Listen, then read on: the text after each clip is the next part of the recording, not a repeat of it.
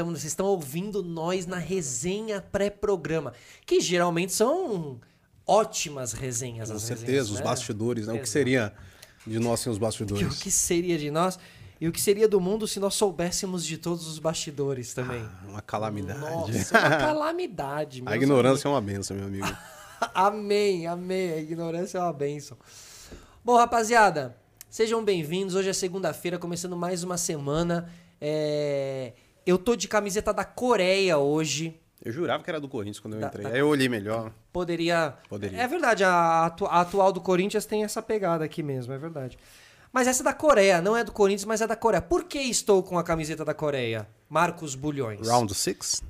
Exato.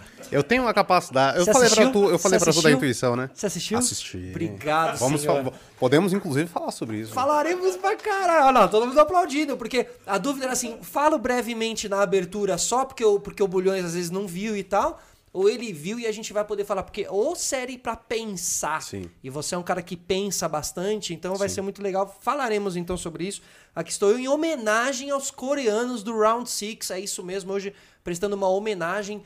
Coreanos maravilhosos que fizeram essa série, com muitas é, com muitos turning points, assim, com muitas sacadas legais e, acima de tudo, um roteiro oriental, né? Legal a gente observar a maneira que a cabeça funciona e eles tratam as relações e tudo mais. Mas enfim, sejam todos bem-vindos. Participem hoje com a gente também, mandando perguntas, tá bom? Hoje a nossa conversa aqui vai fazer você pensar. A gente vai, vai deixar várias reticências para vocês hoje aí.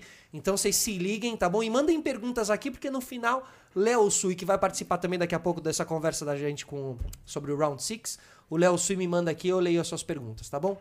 Por isso, dito isso, contudo, todavia, aqui recebo Marcos Bulhões, como estamos? Meu parceiro de zaga da Copa Desimpedidos. Estamos muito bem, né? Muito bem, muito bem. Muito, e fico muito feliz, né? Por estar aqui contigo.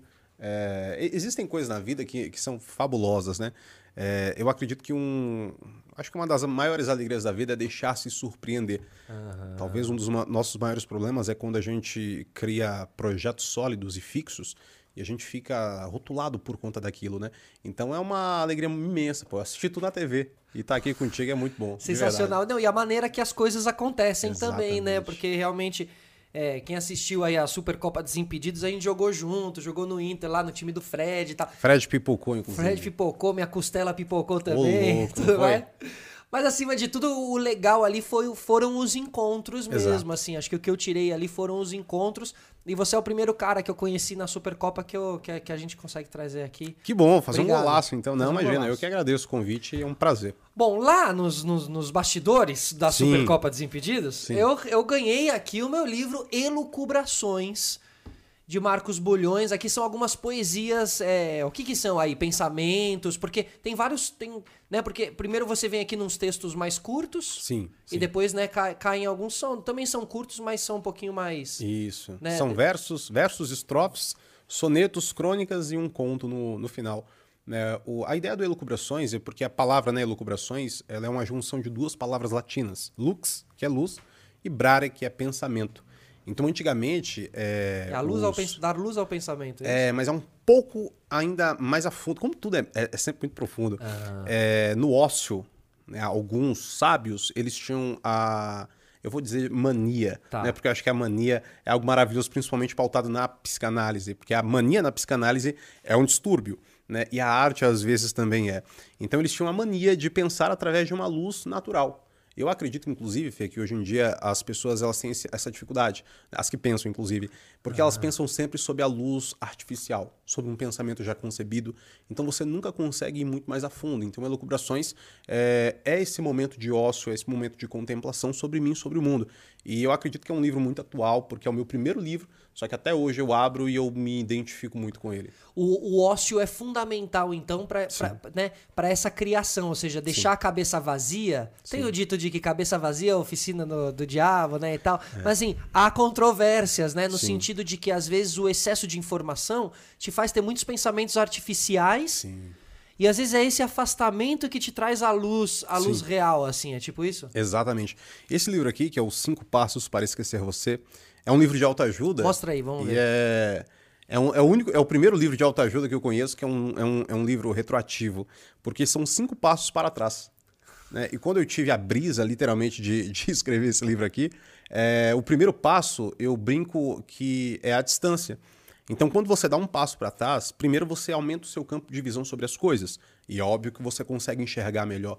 Se você faz parte do problema, dificilmente você vai resolver o problema. É necessário afastar-se. Uhum. O José Saramago, Nobel de Literatura de 98, ele dizia que é impossível ver a ilha dentro da ilha. Então é necessário se afastar. A distância é fundamental. Eu, eu acredito que para tudo na vida, amor, relação, carreira, a distância é uma dádiva. Muito não é verdade? Mas distância não é ausência. Perfeito, distância não é ausência. Há, há que saber se distanciar-se. Exatamente. Né? Há que saber distanciar-se, assim, realmente. Porque. Mas essa da ilha é muito boa, hein? Sim, o conto da Ilha Encantada é fantástico. Como é que é? Você só enxerga a ilha. É. é impossível ilha. ver a ilha dentro da ilha. É impossível ver a ilha dentro Exatamente. Isso é, é, é, é muito real. E, e até para consolidar o pensamento sobre o ócio, o que acontece é que hoje as, as, mídias digitais elas consomem algo que é fundamental na nossa vida, que é a nossa atenção. Eu não vou nem falar do tempo, porque o tempo é um outro assunto e a gente vai falar, discorrer bastante sobre ele. Mas a sua atenção é fundamental. Então, quando você pega o seu celular e você entra no Instagram, no TikTok, ou até mesmo no YouTube, é, você está dando sua atenção para aquilo. Uhum. E isso é uma, é, é uma lâmina. Então, a, a, existem dois lados. Então, a partir do momento que você é bombardeado com diversas distrações, há algo errado.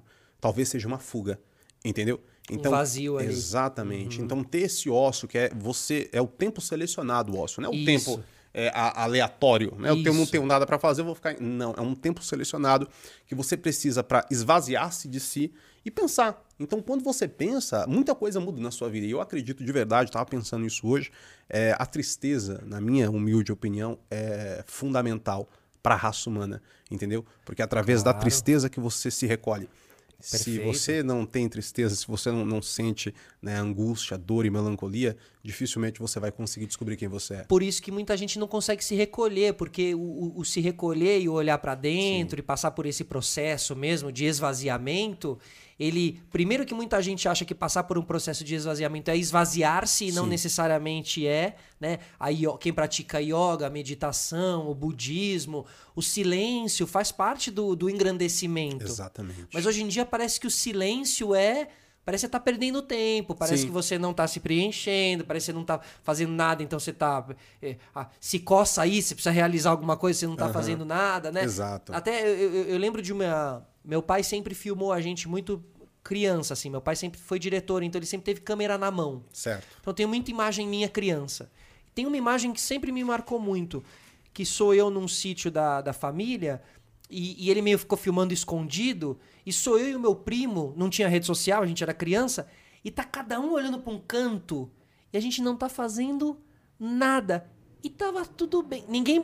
Porque hoje em dia você faz isso, você já mete a mão no bolso, você já saca o celular e acabou teu momento de, né, de, de contemplação. Contemplação, pensamento, solitude, que às vezes também é importante. Demais, demais, né? com certeza. nos com processos. Certeza. Então, os cinco pa é, passos para esquecer você, que são os passos para trás, uhum. são os passos para trás para dar impulso, assim? Todo, todo... Na verdade, não. não literalmente ah. não. Porque às vezes eu, eu, eu, escuto essa ideia, né? Eu acho muito curioso, muito curioso. Porque você fala atrás só para pegar impulso e às vezes não. É necessário quando você erra um caminho, se você continuar no caminho, tu tá errado. E muitas pessoas estão pautando a velocidade, não o direcionamento. Entendeu? Então, às vezes, é necessário sim você mudar. Tanto que, para os cristãos, a, a, a experiência divina real é a conversão. E o que é a conversão? É um retorno. Então, acredito que na nossa vida, quando a gente se perde, a gente tem que retornar. Porque quando você volta para trás, você encontra quem você deixou. Fernando Pessoa ele tem um poema que eu acho muito lindo, que ele diz o seguinte: a criança que fui chorar na estrada, deixei ali quando vir ser quem sou.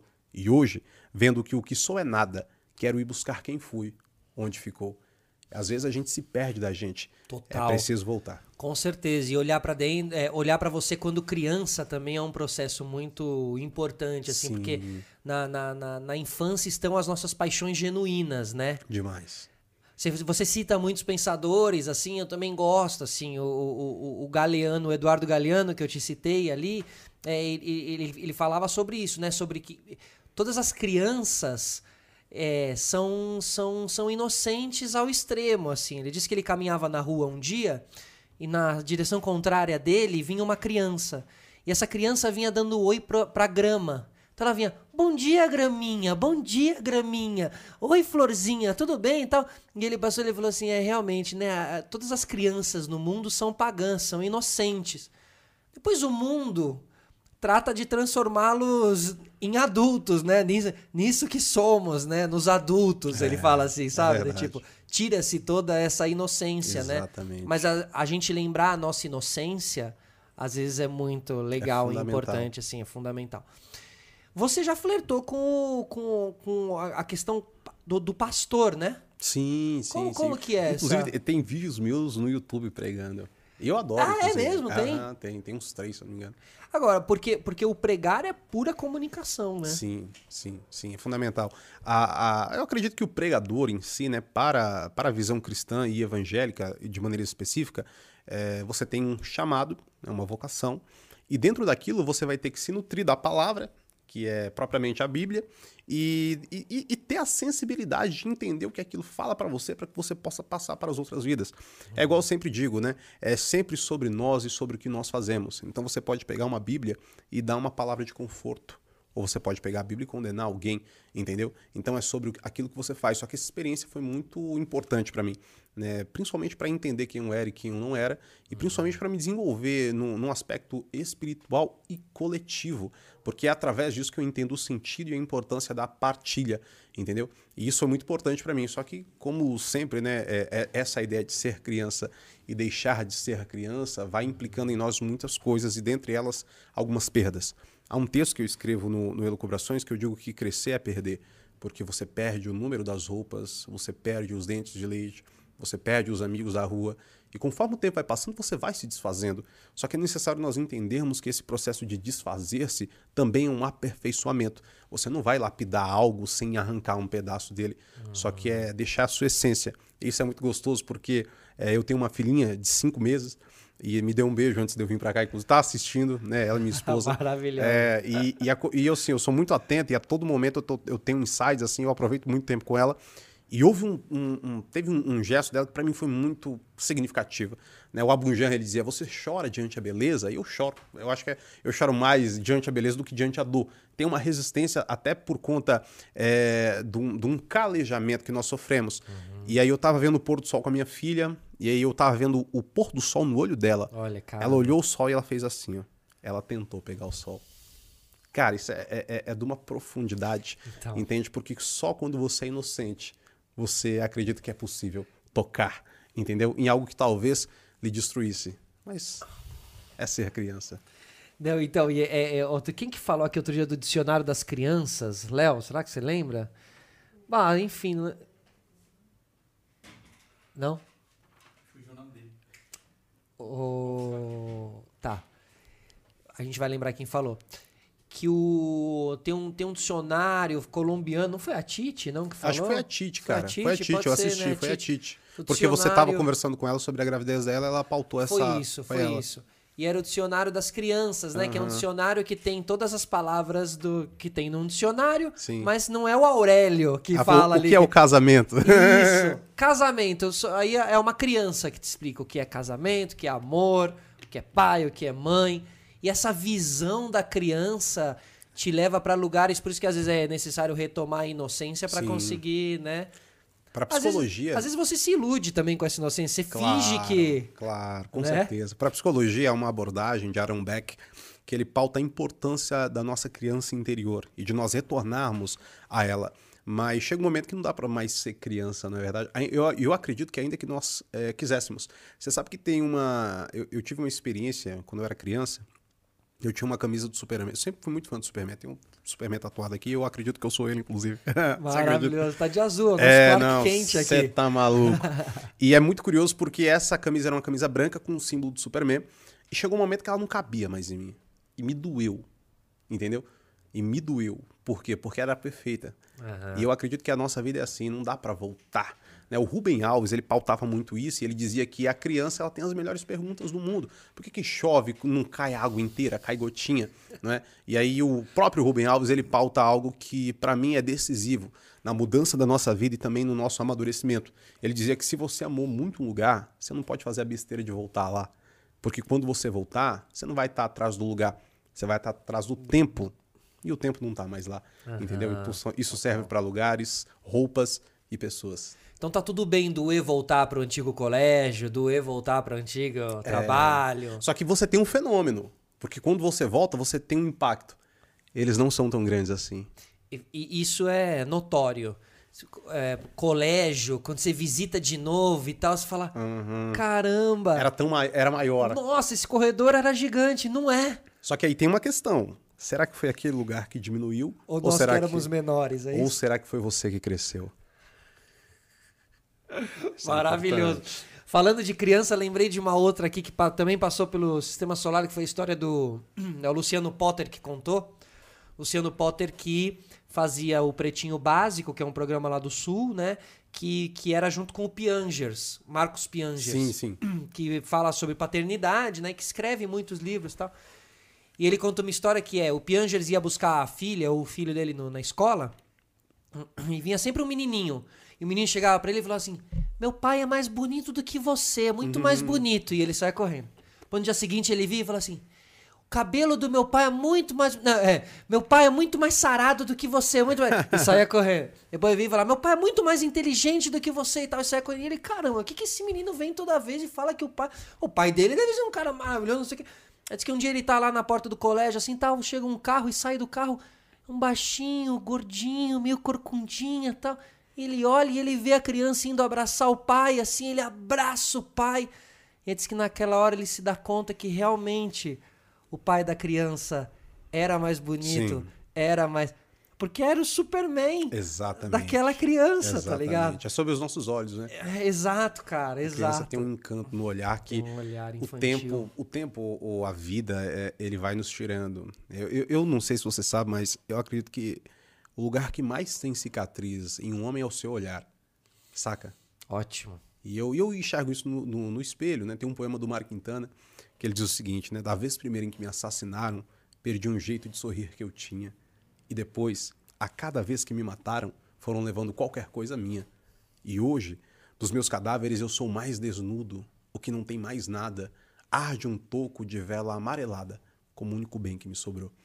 Então, se você pegar uma foto sua antiga, um vídeo antigo seu, tu vai perceber que o seu sorriso não é mais o mesmo, porque talvez da vez primeira em que te assassinaram, tu perdeu o motivo de sorrir daquele jeito, Total, velho. de olhar daquele jeito. Total. Não é? Só que aí vem a grande questão, né? É essa nossa vela que é consumida e que conforme o tempo vai passando nós vamos diminuindo, ela tem um, um segredo que pra mim muda tudo. Ela tem uma chama e um pouco de vela amarelada, ela incendeia milhares de outras velas. E por isso que eu sempre tenho uma visão muito mais positiva sobre a vida. Cada pessoa tem a sua chama também, Exatamente. né? Tem essa questão do fogo também é muito interessante. Galeano fala sobre isso também. Cara, hoje eu vou te mandar um link que eu quero muito que você assista depois. eu vou comprar tá? um livro dele amanhã. Mas ó, não é só de livros que vivem os presentes de Marcos Bulhões. É verdade. Não é verdade? De cachaçinha também. Com certeza. Uma Ganhei cachaça uma cachaça aqui logo na chegada de Marcos Bulhões. Que você vai explicar pra gente a famigerada, que é de uma cachaça mineira. Aham. Cachaça mineira. E que tem uma relação com Guimarães Rosa. Me Sim, explica. fabulosa, fabulosa. É, Bom, é assim, né? Mi- Minha vida é meio maluca, cara. Parece um filme. Inclusive, esse é um dos episódios muito bons, né? É, Se fosse um filme, esse seria um dos capítulos maravilhosos, Sim, de seria o verdade. episódio 6. É, foi muito feliz. Exatamente, né? Vai- Eu ia ter que. Eu ia... Quase eu dei um spoiler do último episódio, tá ligado? Nossa, não Meu faça Deus, isso. não, segurei. Pessoas vão matar, gente. Fui almoçar em um restaurante em São Caetano, que minha, minha esposa viu, né? Falou assim, pô, muito legal a gente ir lá. Aí eu olhei e eu precisava fazer um trabalho, precisava escrever. E pra escrever eu, eu tenho que sair, eu tenho que abstrair e desenvolver o ócio. E eu senti, eu sou muito intuitivo, senti de ir lá. Né? E tava muito frio. E ela falou, minha filhinha, ah, vamos outro dia? Eu falei, beleza, eu fui sozinho. E quando cheguei lá, eu pedi uma comida, fiz um relacionamento muito, muito bom com um garçom. Porque é o que eu sempre falo, cara, tu tem que se relacionar bem com as pessoas, independente de quem as pessoas sejam, tá ligado? Se é o chefe, se é o garçom, se é o cara que abastece seu carro, são pessoas. E aí ele me indicou uma picanha, eu pedi a picanha, não gostei. Aí deu um feedback pra ele, falei, irmão, não gostei, tá errado isso daqui. Boa, sinceridade. Ele chamou a dona. A dona sentou na minha mesa e eu partilhei com ela a minha opinião e, e acrescentei, né? Eu acredito que é, é- é sempre sobre isso. E aí ela falou assim, cara, muito obrigado. Só que assim, eu tô com um parceiro aqui, exatamente aqui, agora, nesse momento, você se importaria de ter esse momento com a gente? E assim, ela foi a primeira vez que ela me viu, foi almoçar, eu fiquei quatro horas lá. E aí eu conheci o Haroldo, né, e desenvolvi uma amizade muito grande com ele. E ele me levou na cachaçaria dele, né, me, me explicou toda a história. E é muito curioso porque e ele tem uma relação muito linda com o Guimarães Rosa. Por isso que o G é, é o destaque, né? Tanto por conta da Geralda, que é, que é a mãe dele, que, que já é falecida, quanto Guimarães Rosa. E na casa Guimarães Rosa, a, a famigerada. A E- famigeralda. Aham, é exato. E ele, e ele, olha, cara, ele fala exatamente É isso. mesmo? Olha. Ele fala exatamente isso. Fantástico. Que legal. E é muito curioso porque em uma das cachaças que ele ia é, desenvolver, se eu não me engano, eu acho que é até essa, vai me falhar a memória agora, ele rodou todo o Gerais ali para tentar encontrar uma cana que ele não encontrava em lugar nenhum. E ele foi num lugar, e aí, assim que ele chegava, ó, acabou aqui, mas tem lá. Aí ele ia no outro lugar, não tinha. Eu sei que ele fez literalmente uma odisseia Maravilha. Caçadores de cana. Aham. E aí, ó que. Cara, isso daí, quando ele me contou isso daí, eu chorei. E aí ele chegou no lugar que tinham as canas. Aí ele olhou e falou assim: Uf, graças a Deus, cheguei no lugar. Aí ele chegou no, no rapaz, né? E falou assim: qual que é o nome daqui para que eu possa pedir o caminhão amanhã, para ele vir e levar as canas, pra gente fazer o processo? E aí ele foi e falou assim: é, aqui é a, a fazenda é, de seu Nicásio. Aí ele olhou pra ele e falou assim: Seu Nicásio? Sim, aqui é a fazenda, de seu, chácara de seu Nicásio. Mas seu Nicásio era o avô dele, irmão. Você tá brincando? Tu acredita que ele deu todo esse rolê pra, ir voltar pra parar casa? na- Você tá brincando, cara? Porque a vida é assim, né? Tu já assistiu Death Love Robots Não. da Netflix? Não. Assista. O último episódio de Zima Blue é exatamente isso. Eu acredito que a nossa maior jornada é pra voltar pra casa.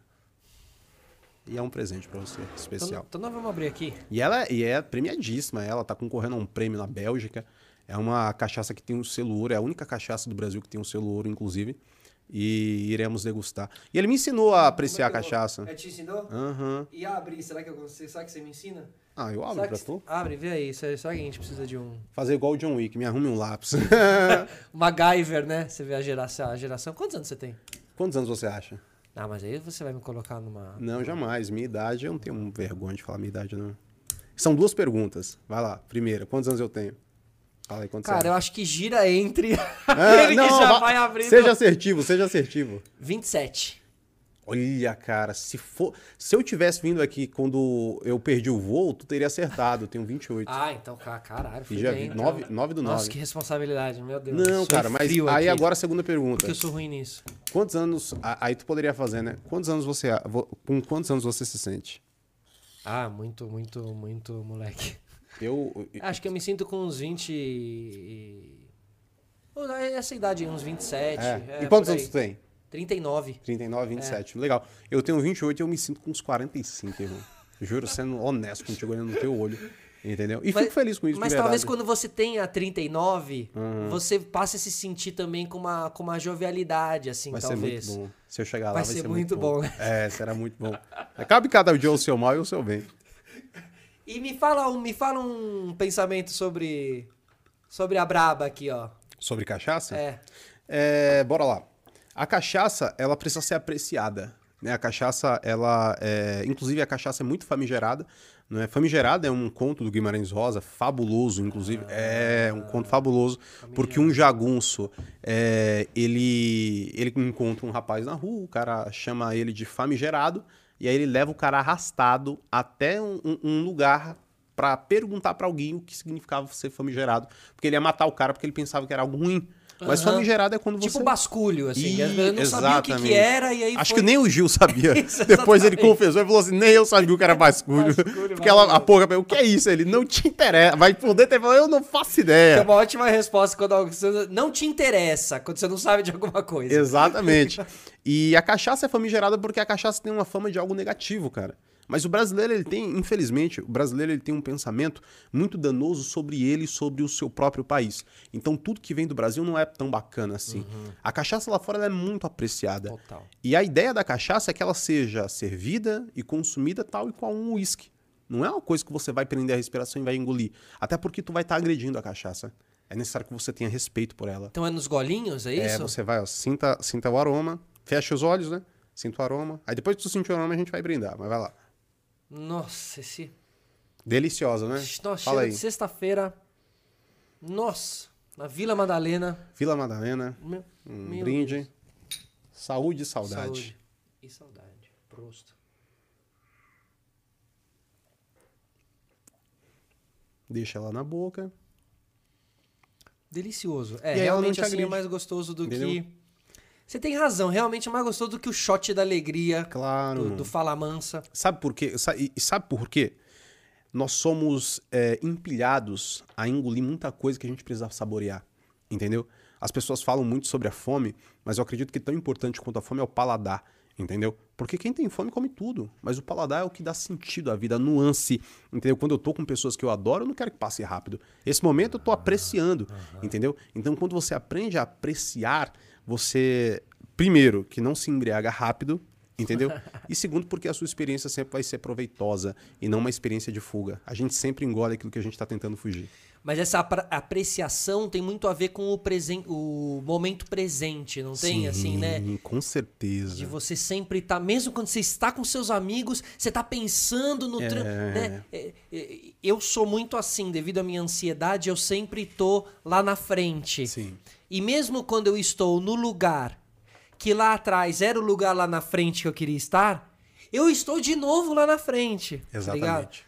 Então, dificilmente você acaba se. E, outra coisa que você engole no dia a dia também, além de situações e, e a comida rápida, isso é muito legal Sim, realmente, sim. que a gente é. A gente engole muita situação Uhum. do jeito que o mundo é apresentado pra gente. A gente engole a nossa respiração também, né? Demais. que a gente não. A respiração tem muito a ver com, o- com a cabeça pensando. Aí eu volto na yoga corpo, também, com cara. Não, com certeza. a conexão de corpo, mente. Né? Aí os orientais, da maneira que eles conseguem entender toda essa questão de respiração, corpo, mente, silêncio. Exatamente. Que Pausa. são, são coisas gratuitas, só que você tem de aprender sobre elas. Porque tudo que pra nós meio que não tem preço, não tem valor. Perfeito. Sendo que é, é- é totalmente ao contrário. Total. O entendeu? sol é um deles. Você falou do sol ali. Mas o sol, ho- hoje eu vi uma explosão do sol. Uma explosão do sol, tipo aquelas câmeras do caralho da NASA, Sim, não sei sim, o quê, sim, tá super próximo do sol e tem uma explosão no sol, assim. Aham. E, cara, e o sol, as labaredas, é uma bola de fogo, né, cara? Que, dá, que tá flutuando no espaço e que dá vida. que dá- 149 milhões de quilômetros da Terra. Pra não queimar a gente. Girando aqui, ó, todo dia, sai e volta. De graça. Exatamente. E a gente, ó, Cara, a gente não vê o pôr do sol. Eu tenho uma cerimônia que, assim, todas as vezes que eu tô com a minha esposa, com a minha filha, eu vejo o pôr do sol. Tanto que hoje mesmo, hoje, a minha esposa tava fazendo uma coisa, eu tava me arrumando pra vir pra cá. Aí eu olhei da janela, olhei no relógio e falei, pô, dá tempo. Peguei minha filha, peguei minha esposa, aí eu olhei o sol e o sol tava lindo, tava vermelho. Aí eu olhei e falei assim, é, amor, ele tá lindo, mas ainda não dá pra competir contigo.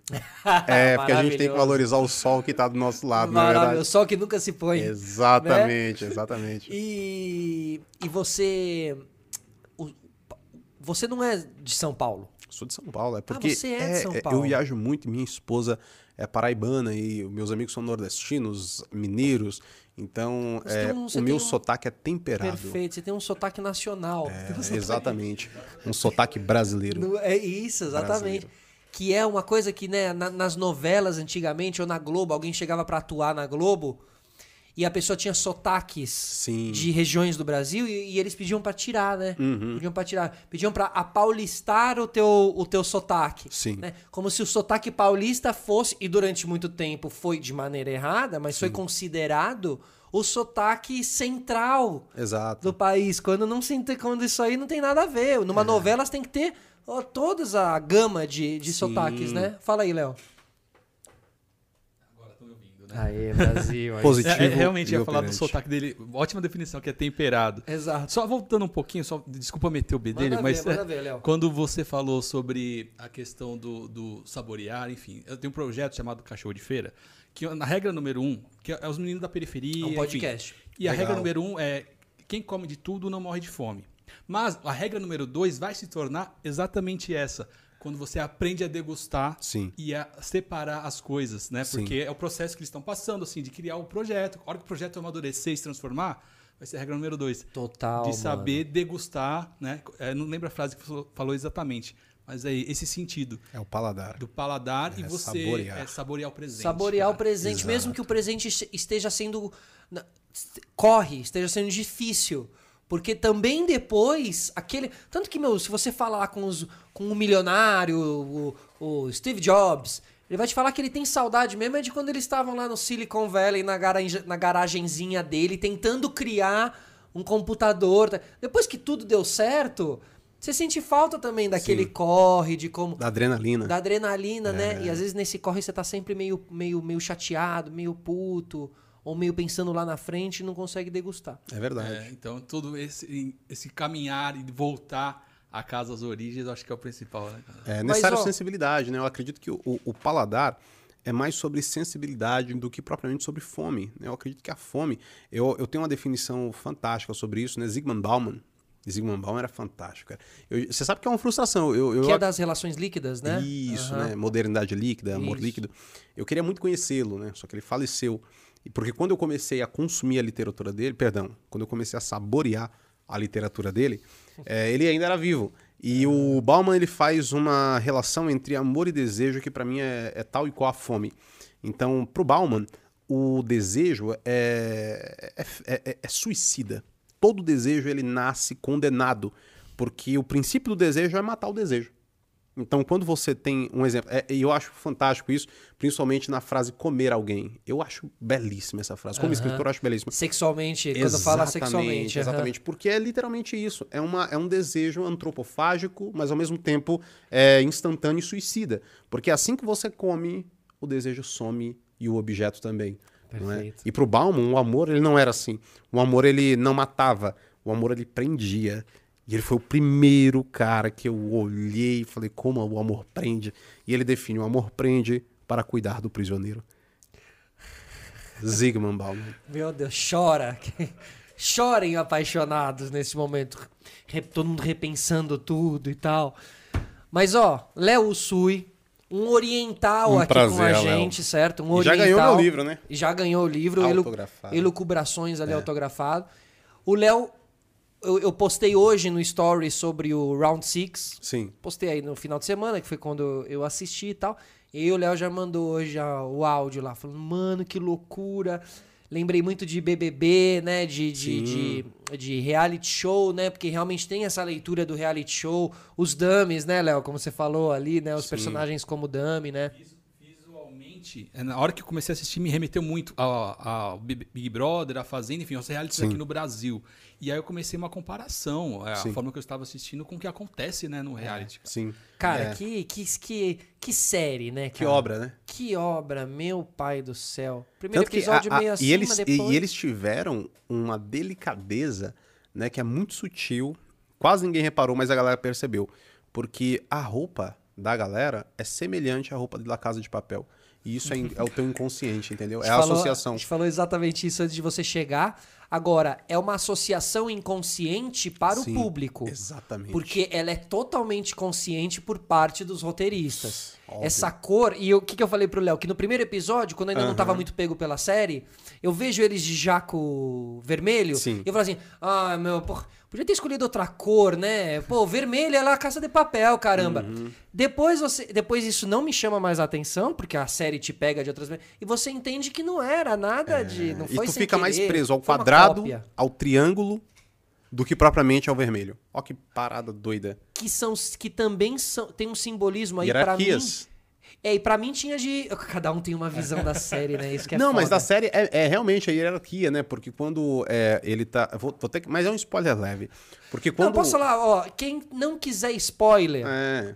Pula. Quem não quiser spoiler, sai da internet, né? é maravilhoso. Pô, o importante não é o final, é a história. Eu acredito não é. muito nisso. A gente vai falar aqui um pouco de spoiler, porque eu acho que É. também quem assistiu vai ser legal participar da É, resenha total, aqui, total, entendeu? Total. Porque quando. É, Então fala, no o- final, de- velhinho. é, de- determinado personagem utiliza máscara de círculo, ele é tratado de maneira X. Quando ele utiliza o quadrado, ele é tratado de maneira Y, porque ele se torna o hierárquico. Então todos aqueles do círculo olham pra ele e falam: Senhor, entendeu? Por que, que o quadrado? Caralho, por que eu- quatro Eu pontas? tinha visto um PlayStation nisso tudo. Ah, é? Por que quatro pontas mudam isso, entendeu? Você percebe como nós somos tão similares e ao mesmo tempo nós temos é, esse abismo entre nós? Então, e, e tanto que o triângulo é sempre quem tá na linha de frente, o artilheiro, é... é Ah, ó, isso aí eu também não reparei. O quadrado era o chefe. É, O quadrado era o chefe. cara. exatamente, o chefe de operações.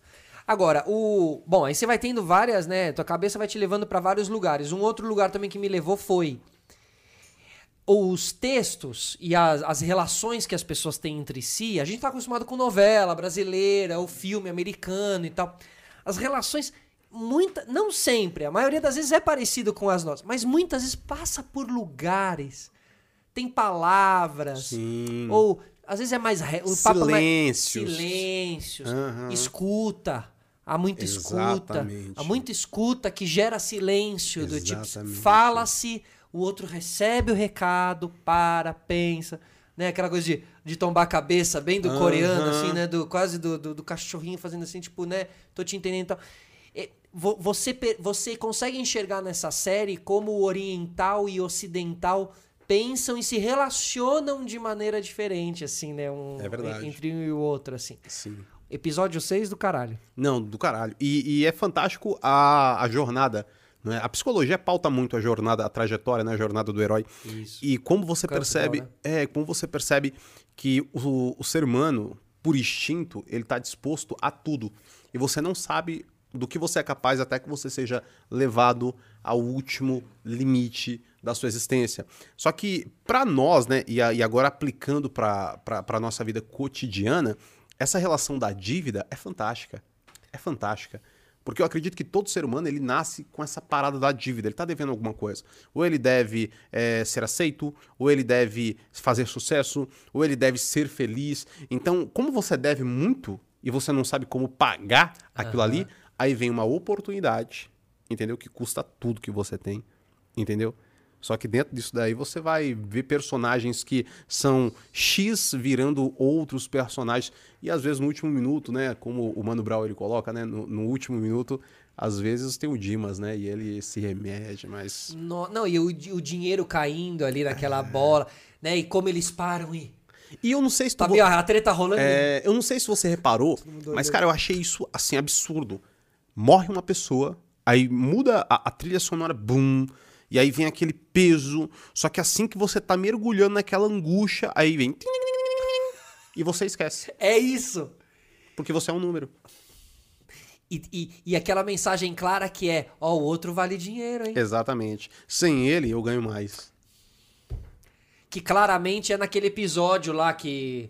Não lembro o que acontece, mas que fica claro que eles vão se comer vivos lá Aham. dentro, que até tem a rebelião depois. Só né, que, da- e, e isso é importantíssimo, porque o líder, né, de todos eles, inclusive, assim... O essa- Boninho? É, O é... Eu sa... Tu sabe... Ó, eu vou, vou, vou dar um Porque o cara de máscara preta Eu lá- sabia que ele era o irmão do cara. Eu tinha certeza. Eu tinha certeza. Eu tinha eu juro pra você. Eu aceitei com a minha Você esposa. Foi, cara. Tem umas, umas paradas assim que eu, sa eu saco. Aham, o, aham. o velhinho eu também. Eu tinha certeza. Porque número um. Aí eu falei, opa, número um não é à toa. Ah, é, Não é à toa. um, né? Porque ele conta os participantes, não é? 70 participantes. Só que ele vai contando, ele vai contando. E aí ele vê que o número da galera não é compatível. Entendeu? E ele sempre é o primeiro. Então, pô, saca? Só que essa, essa a, a- a própria ideia, né, do, do, do dono, ele chegar e falar assim, ó, hoje haverá morte. Como é que ele sabe? Então existem, é, é até um documentário da Netflix, não é sobre a influência que gera você fazer coisas que às vezes você nunca imaginava que você faria. Trazendo pro BBB, claramente, assim. é, Tu entraria no BBB? Não, não entraria pra participar. Quer dizer, não vou falar aqui que não entraria pra participar. Ê, Boninho, Mas, tá não, vendo, é, né? mas não, é, não, é, não é algo assim que eu, que eu procuro. Mas digo mais, cara, eu fiz um. Eu, eu, eu fiz um reality show, participei de um reality show como apresentador chamado Escola para Maridos. Tá? Que era um reality onde, é, através de com a, uma- uma- a presença de sexóloga e terapeutas e tal, a gente é, cuidava da vida conju- é, matrimonial, tá? Tentava recuperar a vida matrimonial de oito casais. Certo. Tá? Foi uma experiência muito intensa, a gente ficou todo mundo na Colômbia dois meses e tal. Lá tinha um dia que era a prova dos ciúmes, porque cada, cada, cada dia era uma prova e cada prova era algo com relação a relacionamentos, assim. Fidelidade financeira, ciúmes, tudo isso. No dia do ciúme, de manhã, todos nós apresentadores já recebíamos da equipe aonde a gente deveria sair na hora da confusão. Porque ia ter confusão. Nesse dia, os Cabomans eram seguranças contratados, disfarçados de Caboman. Nesse dia. Porque a treta era iminente. E dito Saquei, e feito. inevitável. Deu treta. Saquei. Porque é isso, cara, no reality show. E não só no reality show, mas você fica evidente quando vai ter uma briga e quando não vai, né? Sim. Quando ele fala hoje as pessoas vão se matar, ele Sim. sabia o que ia acontecer. E Exato. como eles agem na comida, né? Aham. Tira a comida, o cara fica louco. Exatamente. E aí e a vida é assim, É, e no BBB que é. tudo assim, na Fazenda também é tudo assim, e as pessoas É porque as Fazem. pessoas esquecem, Fê, que o ser humano é um animal. É um animal. Tanto que quando você tá com raiva, você mostra suas presas. Já percebeu? Então, se você é um animal, total. é, você tem instintos, entendeu? E esses instintos, eles são fundamentais, só que ao mesmo tempo eles são um calcanhar de Aquiles. Mas nós, nós somos muito facilmente influenciáveis. Total. Assim. É porque- A massa é muito facilmente. Muito fácil. Bom, você vê aí na questão, questão política, Sim. questão de vitória, sim. a massa é fácil de você manipular, cara. Maquiavel, pô. Tu joga o povo contra o povo e tu domina. Perfeito. entendeu? Polariza e já era. É o mesmo. O Big Brother é o mesmo formato há 20 anos. E só dá certo no Brasil. E eles sabem que na segunda semana vai ter treta. Segunda Uhum. semana tem treta. É tão fácil, parece que a galera não se liga no rolê, assim. É, porque. Mas aí vem uma outra questão, né? Nós somos influenciáveis sim pelo meio, só que nós somos influenciados por uma parada que quase ninguém sabe, que é o nosso inconsciente. Tu sabe que existem três frustrações históricas. Tu, tu, tu- tu já viu essa parada? Que o ser humano ele tem três feridas, né, narcísicas. Então, a primeira ferida que o homem tem é quando ele descobre que ele não é o centro do universo, Muito bom. não é? A primeira, a, a segunda é quando ele descobre que ele não é o centro da criação, não é? Copérnico, Darwin. E a terceira ferida, e talvez as mais, a- uma das mais intensas, é quando ele descobre que ele não é o centro dele próprio. Porque numa época onde racionalismo e empirismo se degladiavam, vem Freud, e ele diz que o que leva-nos a fazer o que nós fazemos não é o nosso fator empírico e racional, é o nosso inconsciente. São coisas recalcadas. Então o homem, ele entende que ele não é senhor dele próprio. E isso é extremamente frustrante, entendeu? Então você se influencia com aspectos que você não faz ideia. Não faz ideia, cara. E a série debate isso. E cada jogo que vem, vem pra trazer um. quase Qual foi o teu jogo pecados- preferido? Cara, o episódio 6 é muito fantástico. Mas eu, eu, eu gostei muito do jogo dos vidros. Muito bom, né? Nossa. Muito bom. Visualmente aquilo você fica bom. Vamos ver. Uhum. Vamos ver quem é o próximo, tá vendo? E no mundo executivo é isso. Você tá esperando o cara cair, se ele não cair, você derruba. E o Léo, fala aí dos patrocinadores lá. Tem a questão dos VIPs, pra mim, com- analisando como reality, é, é, eu vi os VIPs como os patrocinadores do reality. Os caras É. de máscara dourada lá, Uhum. tá ligado? Que chegam todos, oh, welcome, não sei o quê. Uhum. Eram os patrocinadores, E- né? e- A frase da chuva é lindíssima, né? A chuva sabe a hora certa de cair. Fabulosa. Fala na série? Na série fala, essa? Fala, É na hora mesmo? que começa a chover, no, no último episódio, né? Ele fala uma frase de um, de um pensador, ele fala, a chuva sabe a hora certa de cair. É, e tem a questão da- dos vidros, que quando o participante ele descobre uma forma de, de manipular, Burlar né? o sistema, né? burlar o sistema, o sistema vai lá e apaga a luzes. luz. É. Porque é não que fazem pode. muito, né? É. Não fazem muito. Total, cara. Aí a relação dos, dos mortos com os cancelados, né? Sim. Dos, do- do- do- dos Cara, caras. caiu que são- muito pra mim assim, a- o tiro na cabeça, né? Sim. E é no reality é quando a pessoa é cancelada ali, ela perdeu o jogo. Ela Exatamente. É, fazendo a relação, né? Ela, ela é mo- morta pela sociedade, digamos Sim. assim, né? O tiro na cabeça, ele é de maneira figurativa ali, mas ele representa isso, assim. E é tão absurdo que qual que é a pior coisa que pode acontecer para um participante? É ele morrer? Não. É porque depois de morto ele ainda perde os órgãos. Olha que absurdo, cara. Total. Entendeu? Então, até depois de morto, o sistema ele encontra uma maneira de roubá-lo. Aham. E tem um cara lá que meio que sobrevive, né? Ele tá É. morto, mas tá... também tem meio isso. Cara, as relações, se você entrar nessa, assim, de realmente trazer pro que é a sociedade, porque é uma série que, que traduz perfeitamente a sociedade. Acontece que o reality show também é uma criação perfeita de tradução de sociedade. Então, por isso que a gente tá comparando os É uma dois, assim. microsociedade, É né? uma microsociedade, é. um ecossistema ali. Um tendo que, que engolir o outro, assim, né? Nesse né? Uma sentido, disputa tá ligado? predatória, exato. E aí o episódio 6 lá com aquela com aquela pancada lá com a relação das duas meninas que é maravilhosa, cara. Putz, aquelas duas lá, a letra que a menina dá pra outra, assim, o porquê das coisas, né? Exatamente. Como nesse capítulo vai se desenrolando muito assim o porquê das coisas, né? E de ser melhor amigo, né? Você é o meu melhor amigo. Né? Total, cara, total. E o senhorzinho ali também, né? E isso me pegou bastante por eu ter uma origem oriental. É, a, a referência que eles têm do, do mais velho, né? E a reverência que eles Sim. têm. E como ele conquistou o espaço dele apenas com a sabedoria e a experiência em momentos decisivos, como no cabo de guerra. Sim. É, aquela Sim. letra que ele dá no cabo de... É Exatamente. assim, assim, assim. Enfermo, né? Condenado. né? É. A vida só acaba quando termina, amigo. Total, cara, total. É a prova... Qual foi a tua prova preferida ali do... do...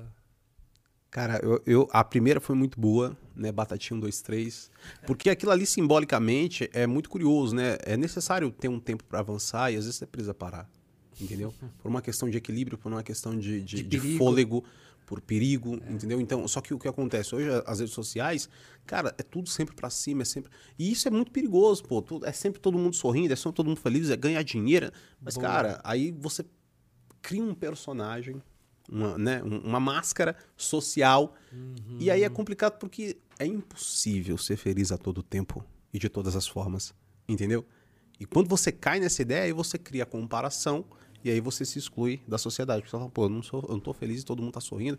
Algo de errado tá, tá acontecendo Mas a rede comigo. social passou muito essa necessidade, A né? selfie, né? A selfie foi o, A o- selfie. o marco, né? Tudo muito alegre. Aí agora tem né? até Tudo filtro, muito- né? Às vezes se você não tá feliz, você bota um filtro no rosto, que é Sim. a pintura do palhaço clássica, e aí já era. né? Mas e, e- eu acredito assim, hoje eu tava fazendo uma, uma autoanálise, né? E eu sempre faço a autoanálise, eu acho que são fundamentais. E eu cheguei a uma conclusão, que eu sou um homem triste, feliz, Maravilhoso. saca? De verdade, Maravilhoso. porque a- a- a- o antônimo da felicidade não é a tristeza, é a infelicidade. A alegria e felicidade não são as mesmas coisas. E eu acredito que eu só sou feliz porque eu sou triste. Alegria e felicidade não são a mesma coisa? Não, com certeza. Alegria é um momento efusivo, entendeu? Alegria. Uhum, é momentâneo. Seu, é, seu time faz. Um exemplo, Palmeiras fez, empatou, Aham, todo mundo foi- ficou alegre, mas não ficou feliz porque o, resultado terminou diferente, entendeu? Então eu acredito que a alegria ela também é muito volúvel, né?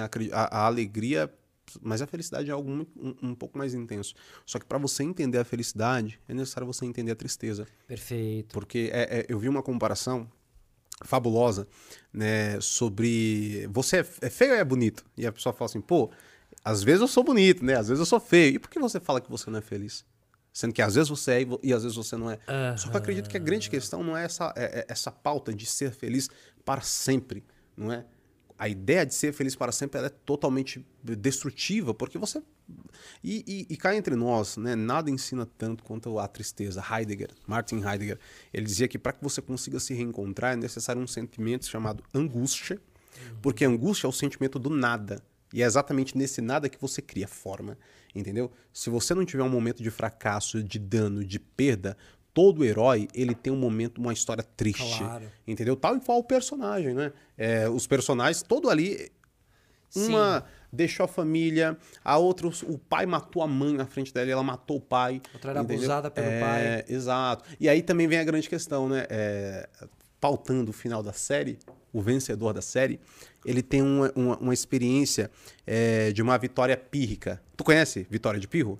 Não. A vitória, vitória pírrica, não vitória de pirro, é quando a sua vitória não tem significado. Né? No ano de 318, posso estar equivocado, mas 318 antes de Cristo, é, o pelotão romano eles vão batalhar contra o rei Pirro do Épiro e eles batalham cerca de duas grandes batalhas e uma terceira, a batalha de Heracleia.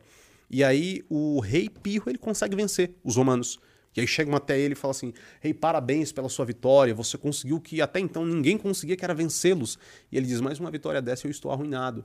Porque na batalha ele perdeu parentes, amigos. E ele entendeu que a vitória só tem sentido se tiver com quem sentir. Entendeu?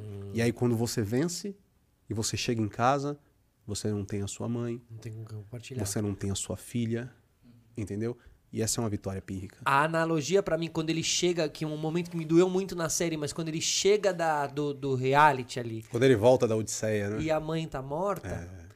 sabe? Aí, e ele tá com um milhão na conta, tem essa simbologia da vida, de que você passa a tua vida inteira buscando tua vitória e buscando não sei o quê. E quando você volta pra casa pra. Já não há mais Exatamente. casa. Entendeu? Então, né? Exatamente. E é isso. O que eu sinto muito dos meus 20 e poucos anos, Sim. principalmente foi isso. Que eu passei minha vida ah, buscando coisas que não eram coisas palpáveis de Sim, verdade, assim, sim. sabe? Então esse- essa foi uma... Ali eu desabei, naquele momento eu desabei. E eles não te, não te contam isso. Olha, ele deixou, ele tava com a grana, ele voltou aqui, olha a mãe agora como tá. Uhum. Tá tudo no, É tu. no plano. Exato. E aí você tira a sua, sua própria conclusão. Vai doer em cada um em um lugar diferente, assim, né? Exatamente. E, e, e, e para algumas pessoas talvez nem doa, não é verdade? Totalmente. Né? Mas aí também tem, um, totalmente. tem outra questão, né? Tem o cara, sim, que ele vai lá, ele consegue, volta pra casa e não tem mais casa. Odisseu, pra mim, é uma. Talvez seja inclusive a primeira história, né? Ele não quer ir para a guerra de Troia, ele vai para a guerra de Troia, ele consegue vencer com o plano dele, e na hora de voltar, as pessoas pautam muito, né? A Ilíada, mas pra mim a Odisseia é fundamental. Porque na hora que ele vai voltar, ele leva mais 10 anos pra voltar pra casa. E chega o momento que ele vai até a ilha de Calipsos, e ali ele estava com as melhores mulheres, né? As mais belas, as, as mulheres é, estéticas, uma deusa. Só que ele não se sentia completo, porque ele sentia saudade de Penélope.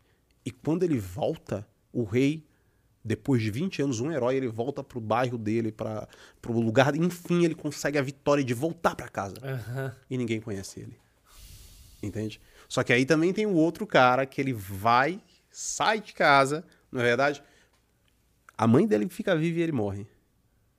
A mãe fica viva e o ele orgulho, morre. Aham, o orgulho do bairro, Perfeito. entendeu? Então eu acredito, cara, que, que, que cada um. E, e também tem aquela questão, a ideia de você se identificar é muito pautada em relação a quem tu é, entendeu? A psicologia tem uns arquétipos, né, Sim. Jung, que destaca exatamente quem tu é na vida. Tu é o herói, Sim. tu é o mago, O tu jogador é o que você mais gosta no teu time, o integrante da banda que você mais Exatamente, gosta, exatamente. diz muito o sobre personagem você da é. Liga da Justiça. Quem é Exato, tu? Quem, é, quem tu é? Tu prefere é, Liga da Justiça ou, ou- ou os Vingadores? Cara, olha, eu não sou um cara muito por dentro desse meio, mas posso te falar com muita propriedade, porque nesse final de semana eu passei quatro horas na Aham. frente da televisão assistindo Zack Snyder, o corte. Ah, fantástico. Pre- cara. assisti em preto e branco, que deu uma profundidade Hum. bem interessante pra filme do, né, do Superman, o Batman, tudo em preto e branco ali, foi bem. Hans Zimmer é. é- Ah, Hans essa galera, Zimmer é cara, maravilhoso. é, essa Gosto galera dele. é é- muito- Hans Zimmer e Jan Tiersen, que é o cara que fez a trilha de Amélie Poulain e vários outros filmes também. São dois caras que eu gosto muito, fazem trilhas sonoras muito fodas desses filmes e tal. Mas, cara, eu acho que ali na, na Liga da Justiça ali, eu acho que eu tenho... Eu não sei, eu, eu gostei do Flash, gostei do The Flash. Saquei. Eu acho que tu tem cara de Flash É, também. eu acho que ele tem uma molecagem ali Aham. interessante, assim, que eu... que Alegria eu, e que eu- ousadia. Isso, exatamente, um sorrisão Que não ali e esconde a melancolia, Nem obviamente. um pouco, porque eu, eu trabalho muito na melancolia. Aham. Tipo, muito das minhas criações. A melancolia é necessária pro meu processo criativo. Qual tu acha que foi a tua dor mais criativa? Você tá aqui. Perfeito. Você tá nela, assim. Perfeito. Foi a dor que fez nascer o podcast, assim, né? Perfeito. A dor que fez nascer o podcast não era uma dor de podcast, eram outras eu dores, sei, né? Mas elas se catalisaram ali no- na, na, na, realização desse podcast aqui, cara. Que vendem. Porque, eu, porque eu, eu, eu- você é um. é, Dentro da poesia, há muito esse entendimento de que a dor te constrói, de que a Sim, dor é te molda. fundamental. Fundamental. E aí você fala muitos ditos, e eu me lembro de muitos aqui, a Fernanda Young, que eu pude conhecer e tudo mais, né? Uma dor, é, é, uma perda imensa, porque a Fernanda Young faz muita falta nos dias de hoje. Mas ela dizia que quando você vai pro fundo do poço, você tem que ir lá pro fundo, porque no fundo tem mola. E aí você bate, aí você reboteia. Mas você só vai bater na mola se você Se for permitir. até o fundo É verdade. Se abrir inteiro, chegar verdade. até o fundo. Aí quando você se abrir inteiro, você vai olhar pra si mesmo e vai falar: caralho, eu me abri inteiro, né? Eu tô arregaçado, assim. Aí você, né? Porque você se abriu, você tá realmente com tudo, assim. Você ciclou. Você ciclou, você. Né? E ela fala: você bate na mola e você reboteia, assim. Então. É verdade. Eu acredito plenamente nesse tipo de coisa. Mas você na- nas redes sociais, qual é, teu, qual é a tua explosão nas redes sociais? Assim, como ela acontece? Qual é a tua transição da, da caneta e papel, Aham. né? Do analógico pro digital, assim. E como se faz esse caminho? Porque poesia na rede social não é, né? As pessoas querem ver corpos sarados e bronzeados. É verdade, é verdade. Só que aí vem a grande sacada, né? Eu, eu obviamente, na visão de artista, eu enxergo né, é, é, a arte como algo belo. Então, quando eu comecei a escrever os textos, eu sempre utilizei imagens ou, ou, é, fotografias é, ou, ou cartoons para tentar é, visu- tornar visual a mensagem. E, cara, de verdade, assim, eu acredito, sendo sincero, o cara que faz isso né, no Instagram do mundo, Aham. eu sou o maior. Em métrica, em número, em números. Cara, pra eu ter noção, é, eu tenho um texto, eu tenho diversos textos virais, mas eu tenho um texto que tem 398 mil likes e eu ganhei 135 mil seguidores em 24 horas. E eu nunca conheci alguém que fizesse isso, entendeu? Só que o que, que é, é- é a grande sacada? Eu tô escutando muito o novo álbum do Felipe Hatch, não é? É, nossa, e fantástico, cara, fantástico. Boa. E ele tem uma frase que ele diz que até um livro americano é o que te, o que te fez chegar aqui, né? O que te trouxe até aqui não vai te levar para o próximo nível. Então o que, que eu sinto nesse momento, né? Eu acredito que em relação ao Instagram, cara, eu atingi muito, entendeu? Tipo, deitei. E agora o meu desafio é exatamente o YouTube, né? Tra- tornar visual. Então essa, é, pe- pelo menos tem sido a, a minha transição, né? Conseguir, sei lá, organizar local, uma galera para cuidar de mim, etc. E eu, e eu tocar essa bola. Esse é o meu desafio e a minha transição. Mas em relação a- a- ao Instagram, eu acredito que eu tenho um bom- boas histórias, né? Mas aí também tem o calcanhar de Aquiles. Para ter noção, esse texto, né, que viralizou, é, dizia assim, né, uma frase: mulher que dá no primeiro encontro não presta para namorar. Aí eu construo um roteiro, não é? Um, um- um- porque foi um, um- eu tava indo para Fortaleza. Aí eu tava no Uber, o cara foi me contou uma história assim, né? Ele falou assim: "Ah, comi a mina no primeiro encontro, ela não presta para namorar". E aí de pronto, imediato, eu olhei para ele e falei assim: "Então tu também não presta". Porque ela não transou sozinha, não é verdade? Claro. E aí ele ficou puto, cara, não falou comigo até Você o tava brincando, É, climão até- na, na, Ah, na viagem. é, Foda-se, tá ligado? Foda-se. É, eu era o passageiro. É muito importante, porque às vezes você tá num Da lugar. agonia, no caso. É, você tá no lugar errado, mas se você é passageiro, é importante. Agora, se você é fixo, aí tem um problema. Entendeu? Aí tem um problema. Boa. Porque tu nem sempre pode escolher a pessoa certa. Às vezes tu tá do lado de uma pessoa que não foi tu escolheu. Entendeu? Mas se você é passageiro, ok. Ok. Entendeu? Porque é passageiro. Exata. Uma hora você vai Vai descer dali. passar, aham. Exato. Inclusive, muitas pessoas estão em relacionamentos, em empresas, em lugares, em situações ruins, danosas, maléficas, só que ela sente que ela é passageira, mas ela ainda não teve o start de saber que ela pode se retirar daquele ambiente. Aí postei esse texto, só que aí o, o texto, né, o roteiro, eu escrevo de uma outra maneira. E o texto ficou maravilhoso, cara. É um dos meus Aham. preferidos. Você coloca uma ficção e um tempero ali. É, aham, nossa, perfeito. é, é, se, se tu quiser, depois eu leio pra tu. Por favor, agora, pô. Quer que eu leia agora? Claro. Então vou ler agora. Aí você discorre aqui pra gente. como é Mulher que dá no primeiro. E aí o que aconteceu? É, isso foi numa quarta-feira, né? Postei na quarta-feira. E eu tava num ritmo de, de postagem muito bom, muito forte, tava criando muita coisa. Aí no domingo, faltavam. S- Domingo, segunda, terça, quarta. Faltavam cerca de seis dias pra minha filha nascer e eu não sabia, né? Porque foi um parto natural, humanizado. Ah, é, olha. É, aí o que acontece, Fê? Eu abri meu Twitter e eu vi Marcos Bulhões. E aí eu falei, cara, momento de glória, né? Eu tô batalhando isso há tanto tempo, sabe? Eu, nunca ninguém me- ajudou, não, cara. Eu, eu nasci num- numa favela, sabe? Sem recurso, perdi meu pai super cedo, né? Trabalhei, trabalhei, trabalhei. Um dia eu comecei a escrever, gostei, e aí saí de uma empresa que eu trabalhava, peguei toda a grana de fundo de garantia, comprei os meus mil livros, né? E fiz um lançamento sozinho e lutei sozinho. E eu falei, pô, veio o reconhecimento. Aí na hora que eu cliquei, a galera tava me cancelando, irmão. Você tá brincando. É, e foi muito doído. Ai, tá vendo? Muito doído. Porque assim, eu fui, eu fui condenado por dois crimes, né? O primeiro crime por sexualizar as mulheres e o segundo crime por querer comer todas as mulheres. Tu acredita? Isso, Faz quanto tempo? isso faz alguns meses, né? Uns quatro, cinco meses, mais ou Recente. menos. É, recente, não recente. E, cara, me foi muito doloroso porque talvez você ser condenado por um crime que tu cometeu, tu tem a tua honra. Mas a partir do momento que você é condenado por algo que tu nunca fez, tu não- e, e, infelizmente, né, é, o Twitter, inclusive, é um lugar onde você tem que mostrar que você não é o que falam.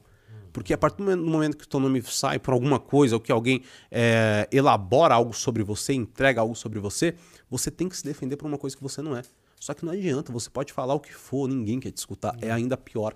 E aquilo me foi muito doloroso né? Porque todas as fotos que eu utilizei até então foram cedidas, né? Eu não, eu não peguei, foram cedidas por fotógrafos. Inclusive, eu recebo diversas mensagens de fotógrafos internacionais que querem ter as fotos com os meus textos, cara.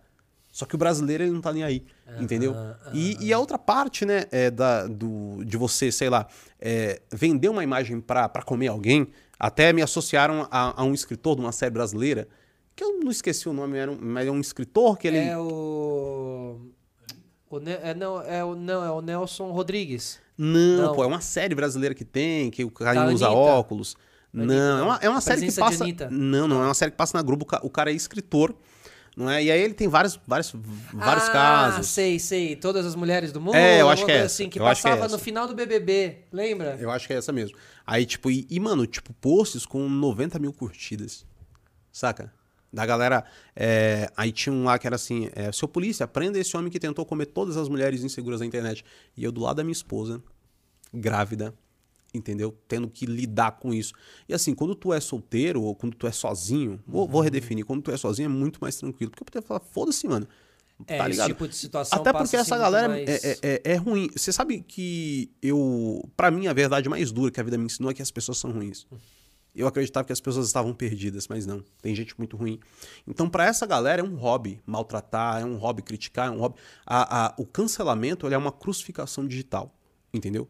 Um ele é uma exato. Se né? Jesus tivesse hoje, mano, ele, ter, ele estaria cancelado toda semana. Sim. Entendeu? Sim. Então, isso que me doeu, porque eu tava do lado da minha esposa. Cara, imagine se minha esposa perde minha filha por conta dessa parada. Total. Saca? Então aquilo me doeu profundamente, porque a partir do momento que você ama alguém, você se torna vulnerável. E eu lembro, cara, que eu fiquei, tipo, dois dias só recebendo ataque no meu direct. Ataque, ataque, ataque, ah, ataque, ataque. Quando viraliza É, assim. e eu falei assim, pô, o que eu fiz para merecer essa parada? Perfeito. Se, se, até então, eu só falei literalmente de amor. Só que falar de amor em terra de ódio é um crime perverso. E, e, e falar de sexo? Tipo, qual, qual é o. Qual é o. o, o mais fácil é, falar de sexo. É mais né? fácil falar Muito de sexo? Assim? Porque se liga, se hoje você chegar para alguém e você falar assim, nossa, saí com um cara sentei gostoso, nossa, saí com uma mina gostosa, comi ela. Mano, beleza. Agora se você chegar e falar assim, mano, minha mina me traiu. O cara não consegue falar. Tô ah, apaixonado, não consegue. Ah, porque o amor, ele exige algo que a sexualidade não exige. Entendeu? Que é a sua vulnerabilidade. Então, cara. E, e, então, seus textos são muito mais sobre amor do que. Depende, né? É porque, assim, é, cada texto ele tem uma. uma um, um... Mas eu vou ler esse daqui, né? Boa. É porque, assim, Vamos eu sempre nesse. falo. Caramba, irmão. Eu sou igual a Charazade, tá ligado? É mil e uma noite pra contar uma história. Deus me livre. Isso é um podcast. Para isso estamos no podcast. É, não. E, e, assim... Mandem todos... perguntas aí também. Eu fui, eu fui no do Ju Canária. Vou, vou fazer uma hora de, de bate-papo. Falei, bora. Sevencast com Cara, caneca. é, eu assisti o teu. Ah, porque, boa. É, eu assisti boa, o teu. Boa. É, e aí, mano, é, deu 3 horas e 12 minutos e ele falou, irmão, eu pensei que era de uma hora. Mas assim, eu acho que o tempo é, ele é relativo. E principalmente quando aquilo que a gente faz dentro do tempo é, é, é eterno. Sim. Entendeu? Mas eu, eu vou falar sobre essa parada. Bora. Só que se liga, primeiro que essa foto é a foto de um, de um para mim, eu acho que é o maior fotógrafo não é sensual brasileiro que a gente tem, que é o Fabrício Garcia. E olha, olha que foto bonita. Linda foto. Isso daqui foi um ensaio, irmão, fantástico. Ele fez essa foto, ficou comigo muito tempo, né? Ele mandou para mim e eu não me sentia digno de escrever algo sobre ela. Porque, de verdade, para mim, como artista, é, isso me representa muito mais. Um exemplo, a maioria da galera vê uma bunda ou uma lingerie, uma parada. Mano, a galera não vê esse detalhe aqui, ó. O artista vê isso. Aham, uhum, sim, perfeito. Porque a o significado. Uhum. Tem um girassol milimétrico. Girassol, solare, luz. Saca? Para mim, essas conexões, mas a galera uhum. que. Pff, aí se liga. É, no meio da corrida, o Uber me disse: comi ela no primeiro encontro fácil demais. Me mostrou o perfil, a foto e a frase. Mulher que dá no primeiro encontro não presta para namorar. Guardei o arroba dela e cometi o pecado de começar a segui-la. E a mina era foda. Gostava de Legião, dançava Barões da Pisadinha e lia Marcos Bulhões. A galera detonou isso daqui. Eu falei assim, acho que era o único pecado da menina que ela lia Marcos. O único crime dela, né? Me apaixonei que esqueci que ela era fácil. Uma vez, comentei uma história dela. Quando acordei, ela tinha respondido. Eu desacreditei. Puxamos conversas, trocamos filmes, playlists e até algumas confissões. Convidei-a para um café. Eu não queria ela por uma noite. Queria a tarde inteira, a madrugada, o amanhecer, as outras semanas, ela topou. Deu um frio na barriga. Parênteses entre parênteses. Gosto de ressaltar esses detalhes, essas nuances, porque nos falta. Tu sai com a mina top, com um cara top, falta o frio na barriga. Uhum, falta tá. algo que faz toda a diferença, inclusive. Contive a expectativa até ela chegar. Conversamos por três horas. Descobri que, além de inteligente, ela adorava animais e não conseguia seguir a dieta. Descobri também cicatrizes, dores antigas, frustrações recentes. No fim do rolê, a deixei em casa e ela me perguntou: Não quer entrar? Nem precisei pensar. Quando a beijei, eu senti algo diferente, como se aquele beijo fosse único, como se fosse o primeiro. Parênteses entre parênteses. Uma vez eu escutei isso, que quando tu beija a pessoa certa, é como tu desse o primeiro beijo na tua vida. E eu achei muito bonito. Quando eu beijei a minha esposa a primeira vez, eu senti literalmente isso. Como se fosse o primeiro beijo que tivesse, uhum. eu dei de verdade. Não aquele que tu dá por dar, entendeu? Pois bem. Quando ela ficou de lingerie off-white, eu vi beleza que nem Michelangelo foi capaz de esculpir. Michelangelo me cancelou, inclusive, por conta dessa parada aí. Ele, ele falou assim: Bulhões, Bulhões e Leonardo da Vinci são não. dois arrombados. É, ainda bem que eu fiquei com o Léo. Eu acordei no dia seguinte com o café na cama e um bilhete com uma frase do Renato. Porque eu gosto de linkar isso, eu construo a personalidade da personagem, claro. né? Pô, se ela gostava de Legião. As camadas, né? É, e aí eu até coloquei uma. Um, um, se liga, eu, eu, coloquei até uma fonte diferente, porque é o capricho. A obra é isso, não é uma coisa feita de qualquer forma. É obra, tem que ter vida, tem que ter, sabe, é entrega. Claro. É preciso amar as pessoas como se não houvesse amanhã. Ela deu como se não houvesse amanhã. E eu achei fantástica né, essa, é, é, essa ideia né, do, do, do, do, erótico. O erótico e o pornográfico são coisas extremamente uhum, diferentes. Uhum. O que faz a vida ter sentido é o erótico, eros, desejo.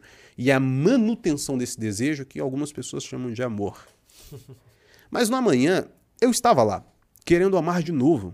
Eu, após aquele sexo matinal, levei para o trabalho. No outro dia eu a busquei. Na semana seguinte também. Um ano e meio depois, eu a pedi em casamento com flores, bilhetes e uma caixa de chocolate. Nos casamos. E um dia desses fomos para Amsterdã. Chamamos um Uber até o aeroporto. E adivinha? Era o mesmo Uber que me apresentou a mulher que não era para namorar. Ele não se lembrou. Perguntou se era lua de mel, mas eram férias. Quando eu peguei as bagagens, olhei para ele e disse: Mano, você sempre esteve certo. Aquela mina não era para namorar. Namorar seria um desperdício. Aquela mina era para se amar, por no mínimo, uma vida inteira. Ele ficou mudo, como você. Legal, né? Pô, mano, essa frase. E aí, ó a métrica desse texto aqui, ó, se liga. Pra tu ver que não é exagero meu. Vê se tu conhece algum texto que tem essa métrica. milhões aí. e 700 mil pessoas alcançadas aqui. E likes 300 e 400 mil. 400 mil likes no texto. Você, você tem um tipo de referência, assim, inspiração nesse sentido, assim? Tem algum, tem algum outro, outro cara ou mina que escreva assim também, Não. que você goste? Não, na internet acho que eu sou. Tanto que uhum. muitos. Te... Agora eu, eu acho muito curioso, né? Porque quando a galera começou a me cancelar, mas o cancelamento, é, ele não, eu acredito que ele não é benéfico, não é pedagógico, não faz bem, de verdade. Né? O cara pode ter feito o que ele fez. Ele não merece ser cancelado, ele merece ser ou condenado, ou ele merece um acompanhamento. Mas o que, que vai acontecer se eu cancelar ele? Ou eu vou dar margem e holofote, uhum. entendeu? Ou eu vou destruir um, um inocente, uhum. entendeu?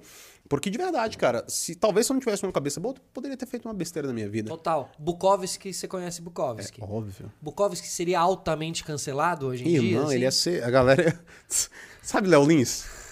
Multiplique por 10, entendeu? Só que aí é que vem a, grande questão. As pessoas não estão preparadas. Pô, se a galera me cancelou, imagine Bukowski, irmão. Uhum, entendeu? Uhum. É, só que aí é que vem a grande... Mas na época do Bukowski não tinha o cancelamento, né? Não tinha. Na verdade, eu acredito que o cancelamento, ele, é, ele faz parte da raça humana. Porque, é, um exemplo. Uhum. Animais. Uhum. Animais racionais, mas animais. Eu ataco em bando. Ou mais fraco, ou diferente, ou vulnerável ou pecador. Sim. Quando a galera tentou cancelar uma mulher na frente de Jesus e apedrejar, o que, que ele fez? Falou: quem não tem O primeiro pe... quem Hate? pecado aí. É, quem não que tem. Exatamente, quem não Quem tem. nunca seria cancelado aqui, que, é que, o primeiro o primeiro hate. que atire. Entendeu? É isso, irmão. Sacou? Só que. Então, Vamos de novo é, aqui. Quem nunca foi cancelado, que atire o primeiro hate. aham. Não, quem nunca seria cancelado, que atire o primeiro hate. Exato, mano. É, e, assim, eu acredito que. Mas é, é, essa, esse pensamento de manada, na verdade, ele não é pedagógico, ele não é benéfico, entendeu? Sim. Infelizmente, cara, o Twitter, né, em grande escala, ele é uma terra sem lei que, cara, tu fala. Saca? Então isso é muito complicado, porque do outro lado da câmera tem uma pessoa de carne e osso. Claro, saca? claro. Não, a, a gente, e a gente vê aí no- nos realities, né? Como a gente Sim. falou também, né? A questão da carne e osso, você sempre para pra pensar ali, cara. Hoje em dia, assim, é inevitável quando você vê né, o cancelamento da maneira que se faz. É a pessoa na Avenida Paulista olhando pra cima, né? O efeito em massa, assim, o efeito de Exatamente. manada, né? Que se você parar um dia na Avenida Paulista de domingo, lotada, você para assim, você começa a olhar pra cima. Todo mundo que passar do seu lado vai começar a olhar pra cima. Se dois pararem e olharem pra cima e tal, todo mundo vai começar a olhar pra cima. Exatamente. Porque algo lá tem. Se um tá olhando, alguma coisa ali tem e tal. tá? Exatamente. e aí o que acontece, né? O ódio, ele é muito projetivo. Eu odeio no outro ou o que me falta ou o que eu desejo, entendeu? Tanto que é, quando isso acontece, é- é a, a frase né, da, da psicanálise, quando o Pedro me fala de Paulo, ele me fala mais sobre Pedro do que so- propriamente sobre Paulo. É o ninja, né? O ninja fala sobre isso. Assim. É, e, e- e esse é um conceito da psicanálise que faz todo sentido. Então, quando eu condeno alguém, é porque aquilo me afeta.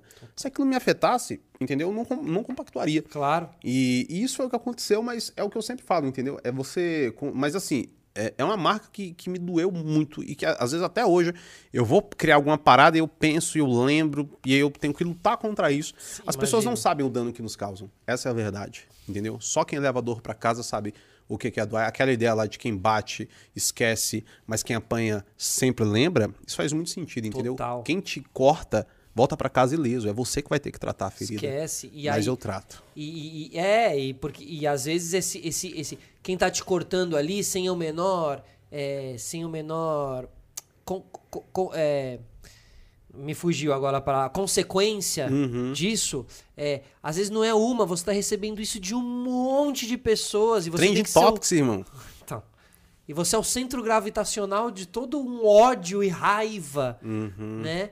É, claro, como você falou, assim, tem também o, o deixa marcas, né? Deixa novas leituras, né? Você passa a se a se cuidar um pouquinho mais com palavras, às vezes, não sei se sim ou não, mas Uhum. Sim, muita sim. Uhum. gente passa a se cuidar mais com palavras, com comportamento, né? E isso não é legal, porque você vai formando É, você um vai de podando ge- tua é, arte, você pô. vai formando gente que tá ali se preocupando com o que. Eu tenho um caderno que chamou Intuitável Mundo de Felipe Solari. Pô, legal, hein? É um caderno que um amigo meu me deu que ele me diz assim, ó, sempre que você quiser tuitar um negócio que você pensa duas vezes, você acha que não tem que ir pro... ar, escreve aqui e não tuita. Cara, eu vou fazer essa parada. Adorei. Faça. Sabe? Porque realmente você fica se podando, que porra, que saco você se podar também. Entendeu? Às vezes quero falar ali o que eu tô pensando e tal, por mais que seja às vezes um, um pensamento mais anárquico, um pensamento Aham. mais sangrio, blá blá blá. Sabe? Não sangrio no, no sentido figurado da coisa. Aí, tu é já no sentido que- figurado, né? Como é que tu já tem que. Intuitável mundo. É, cara, é absurdo, mano. E isso Você assim. escreve lá porque você. a- o, o dar vazão também, Sim. entendeu? Tipo no estádio de futebol, assim, como né, xinga-se e tal. Né, é discutível, ah, tem que ter, não tem que ter, mas é vazão, né? Muitas vezes você precisa de um tipo de vazão, assim. Uhum. Exato. sentido. Só que aí é que é o grande desafio, cara. Eu acredito que quando isso acontece, quando isso aconteceu, ah, e foram assim duas grandes pancadas, né? Aí uma galera do UOL veio me entrevistar, eu já achei estranho. Só que assim, cara, eu, eu emano o que eu sou, irmão. Entendeu? Eu, eu emano, porque a partir do momento que eu tiver vergonha de ser quem eu sou, eu tô, eu, eu tô, eu tô errado. Tá lascado. E aí eu aceitei, ia ser a minha primeira matéria, né? E aí, mano, eu dei, eu, eu dei um rolê enorme. Eu deixei minha esposa lá na Zona Sul, porque a, a casa da irmã dela era perto da maternidade, que ela ia ter a nossa filha, né? Na verdade, a casa de parto, Casa Ângela. Fantástica, cara. Um legal, parto legal. natural, humanizado, coisa linda. Animal, cara. Deixei ela lá, vim correndo pra minha casa pra gravar a entrevista. A gente bateu um papo de uma hora e vinte minutos. Aí, ele me, em determinado momento, o jornalista me perguntou, né? Quais são os seus escri- escritores preferidos? Vou refazer essa fala. Quais são os seus escritores favoritos? Aí eu falei, em primeiro lugar, Machado de Assis. Em segundo lugar, eu. Em terceiro lugar, Guimarães... Na hora que eu ia falar Guimarães Rosa, ele tomou um susto. você é o segundo? Eu falei assim, cara, sim, não é? Por quê? Porque eu, quando crio um texto, sou eu sou o meu primeiro leitor. Cara, imagina pro Fernando Pessoa ele ser o primeiro cara que leu tabacaria. Saca? Né? Primeiro Então, leitor. Exatamente. Então eu valorizo muito isso. Aí saiu a matéria, né? Ma- Machado de Assis é o primeiro, eu sou o segundo. Que eu, eu sou escritor e eu sei que isso é sacanagem. Entendeu? E aí vem mais um monte de porrada para um monte de gente que não me conhece, que não lê a matéria. Então foram dois grandes desafios, não é? Que, cara, se talvez se eu não tivesse um, um, um propósito sólido, eu teria desistido. E ó, que parada bizarra. Diversos amigos meus, escritores, chegaram até mim e falaram assim: se fosse comigo, eu parava. Cara, não sei de onde tu tirou força. Se fosse comigo, eu parava. Aí minha esposa, ela, mano, chorando. Ela olhou no meu olho e falou assim: amor, descansa. E assim, instintivamente eu respondi pra ela a frase preferida do Pablo Picasso, de Dom Miguel de Cervantes Saavedra, né? Don Quixote. Que ele diz o seguinte: meu repouso é a batalha. Entende? Então é isso, irmão. E, e- e outra, quando você ocasiona é, essa série de possibilidades, né? Quando a gente brinca com o multiverso, eu fico imaginando tanto de artistas, cantores, pintores, médicos, plásticos, que nunca serão eles, que nunca produzirão cura por um monte de pessoas que exterminam esses caras. Que literalmente. ma- Quando o Mark Quintana ele fala, né? Da vez, ele não fala da vez primeira que eu morri. Isso eu acho fabuloso. Da vez primeira em que me assassinaram. mataram, né? Me assassinaram, Aham, verdade. cara. Eu claro. juro pra você, eu fui pra cruz, morri, mas graças ao bom Deus, ao terceiro dia eu estava de volta. Mas quando você fala, mas quando você fala aquilo, você sabendo assim, tendo noção de como funciona cancelamento, Aham. como funciona a visão das, das coisas das pessoas, você não foi algo totalmente inesperável, Foi inesperado, vez, foi. ou você sabia que se colocar tipo na frente não ia, porque a polêmica tava tava lançada lá, você não você não percebeu da polêmica lançada Então, ali? cara, é porque assim, o que acontece, né? Quando tu. Eu, eu, eu- Porque uma coisa é pensar Sim, nos dias de hoje, uma coisa é pensar e outra coisa é falar. sim. Você, você e pensar e, e, e e muitas vezes assim a sociedade trabalha de um jeito que assim não tem problema você pensar, mas não fala, não fala, Aham. entendeu? As pessoas estão julgando muito mais o que você falou do que, mas você você se coloca ali num lugar de autoconfiança, tá nesse lugar? É muito mais do que autoconfiança, é autoconhecimento. Saca? E aí, qual que é a grande sacada, né? Isso aconteceu. E... Mas é aquilo, mano. Numa terra onde todo mundo se odeia, se você amar é um pecado. Entendeu? Então, cara, se você acha que você é bom, tu tá Isso. do lado de um monte de pessoa que não acha que é bom. Isso, Isso aqui é o isso. problema delas, irmão. Tu tem que achar que você é bom real. Isso, mas entendeu? você sabe que esse tipo de pensamento vai te gerar, porque eu também sou um cara Sim, autoconfiante. sim, sim. Eu sei Conflito. que ele gera hate. Aham. Ele Só que esse, gera esse hate. hate eu assumo, de verdade. Olha o Conor McGregor. Então, é sobre isso esse, que eu tô esse eu falando. assumo. É Esse- sobre esse- isso que tanto eu tô que falando. quando aconteceu esse, Sobre eu isso. tava super Então, pronto. Tipo, e o é Conor isso. McGregor é um caso muito claro disso. Lá, Cristiano o lutador, o. Conor McGregor, o Cristiano Ronaldo. Eu sou o melhor isso, gente que é odiada por ter uma autoconfiança lá em cima. por se amar. Por se amar, sim. Entendeu? Sim. Porque realmente, cara. Mas aí que aconteceu, né? Aí minha filhinha nasceu e tal. E aí eu olhei assim, eu falei, cara, há seis anos atrás eu cogitei minha morte, cogitei meu suicídio. Pensei real, assim. Coloquei o, o pé ali. E depois de seis anos, cara, eu construí uma carreira, mudei minha vida, sabe? Construí uma família. Aí eu falei, foda-se o Machado de Assis, agora eu sou o primeiro. Corte do. do... Ó, é, é tipo assim, ó. li- Liguei pro repórter e disse, cara, repensei aqui, Essa mudei. matéria tá mudei- ultrapassada. vou, vou mudar minha posição aí nesse ranking, vai? É, Você e eu vai acre- se botar aqui em terceiro? Mas aí vem. bota um- em primeiro aí. Aí vem um- uma, uma questão importantíssima. Eu acredito que todo mundo deveria ser o seu próprio escritor preferido, porque é tu que escreve a tua história. Só que na maioria das vezes você não tem confiança na tua história, você não quer escrever, você deixa na mão de outras pessoas, você contrata ghostwriters para fazer a tua história, e aí quando alguém tem autenticidade de escrever a tua história, ainda com erro. É muito curioso que às vezes eu escrevo um texto e eu tenho um, um erro de digitação, um erro é, de, de, de português, ou- aí a galera vem e faz assim, tipo, ah, essa, eh, essa frase tá errada. dará. Aí eu falei, mil frases, uma tá errada e uma moveu essa pessoa pra vir chamar atenção. Por quê? Porque o prazer dela é corrigir o outro. Porque quando eu corrijo o outro, o erro sai de mim. Entendeu? Só que aí eu anulo mil palavras corretas por conta de uma. Perfeito. Entendeu? E se a pergunta fosse outra? fosse quais os três melhores escritores da. Of the World, É. do mundo. É. Ah, cara, primeiro Machado de Assis. Aham. Porque Machado de Assis é, assim, fabuloso. É, Eu acredito que. é, E tu, tu sabe isso que tu, tu lê bastante. Existem leituras que são fantásticas, gostosas, prazerosas, mas existem leituras que são é, é, é, viscerais. Né? E, e por isso que é até um outro assunto muito bom né, para falar sobre livro. Eu acredito sim que é um desperdício, não nem dizer um erro. É um desperdício você pegar Machado de Assis e dar para uma criança de 12, 13, 14 anos. Ótimo. O, e eu, eu, eu tenho um dado né, para quando sair esse, esse corte, né? É um erro. Eu tenho um dado sólido. Carlos Drummond de Andrade, né? Para muitos, o maior poeta de todos os tempos. Que ele era irmão, irmão. Aquele cara, ele era fora, outlier, fora da curva. A primeira vez que ele leu Machado de Assis, ele detestou. Detestou. Só que aí o tempo, né? O tempo é o senhor de todas as coisas. Total. Depois de um tempo, já maduro, Você né? passa a ter outra visão É. sobre aquilo, né? Aí ele lê de novo. Uhum. E ele se encanta. Que também é legal também, né? Pode até a criança continuar lendo ali, né? Porque eu entendi quando você quer dizer da Aham. polêmica e tal, de dizer que a criança não pode ler e tal. Mas com certeza tem que se reler, talvez, depois, quando você já tá mais. Tu tem que Né? sentir. Porque o livro, ele não é a palavra, ele é a mensagem. Claro. entendeu? e aí o que claro, acontece? claro. O, quando o, o Drummond ele lê novamente Machado de Assis, ele tem repertório emocional pra entender aquilo ali. Eu, eu, eu fui aluno do Pondé. Ah, mano, Fui aluno do foda. Só que eu era um jovem adolescente de 22 anos. Tu tinha entendeu? 12 anos, né? E eu com. É, eu e eu hoje em dia eu falo, porra, que, que oportunidade que eu Hoje em dia perdi tu bota ali. no YouTube. Isso. É, olha que Hoje em parada. dia eu né? vejo tudo de novo. Cara, que eu mas- achava um saco, na, sabe? Tipo, entre aspas, né? Achava, ai, que saco, tá, filosofia, não sei o quê.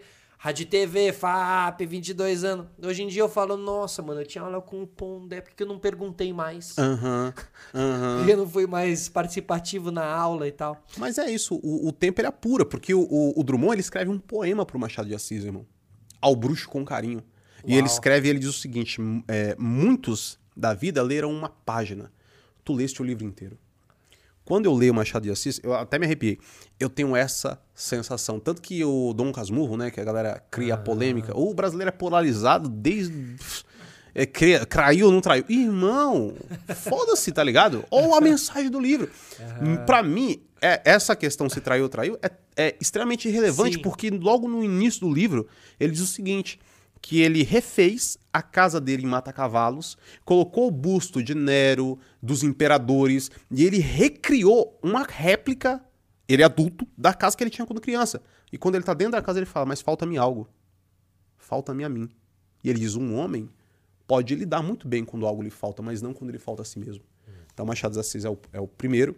Segundo, é Shakespeare, mano. Shakespeare. Boa. É, não, Shakespeare é avançadíssimo, assim, de verdade. de ver- A crueza de você é, trazer assuntos tão é, visionários numa época de, de tão pouco acesso, porque o ser ou não ser é, é, é assim, é literalmente a vida. Entendeu? Quando é, Laertes né, recebe o conselho de Polônia, ele diz o seguinte: ser fiel a todos. Né? Perdão, ser fiel a ti mesmo e jamais será injusto com ninguém. Toda traição é uma auto-traição. É, a- às vezes, um exemplo, quando, tem quando você é traído, ou quando eu sou traído, o brasileiro, inclusive, né, como é sanguíneo, ele pega aquela ideia e ele, transfor- ele vira vítima. Ele, ah, me fez isso comigo.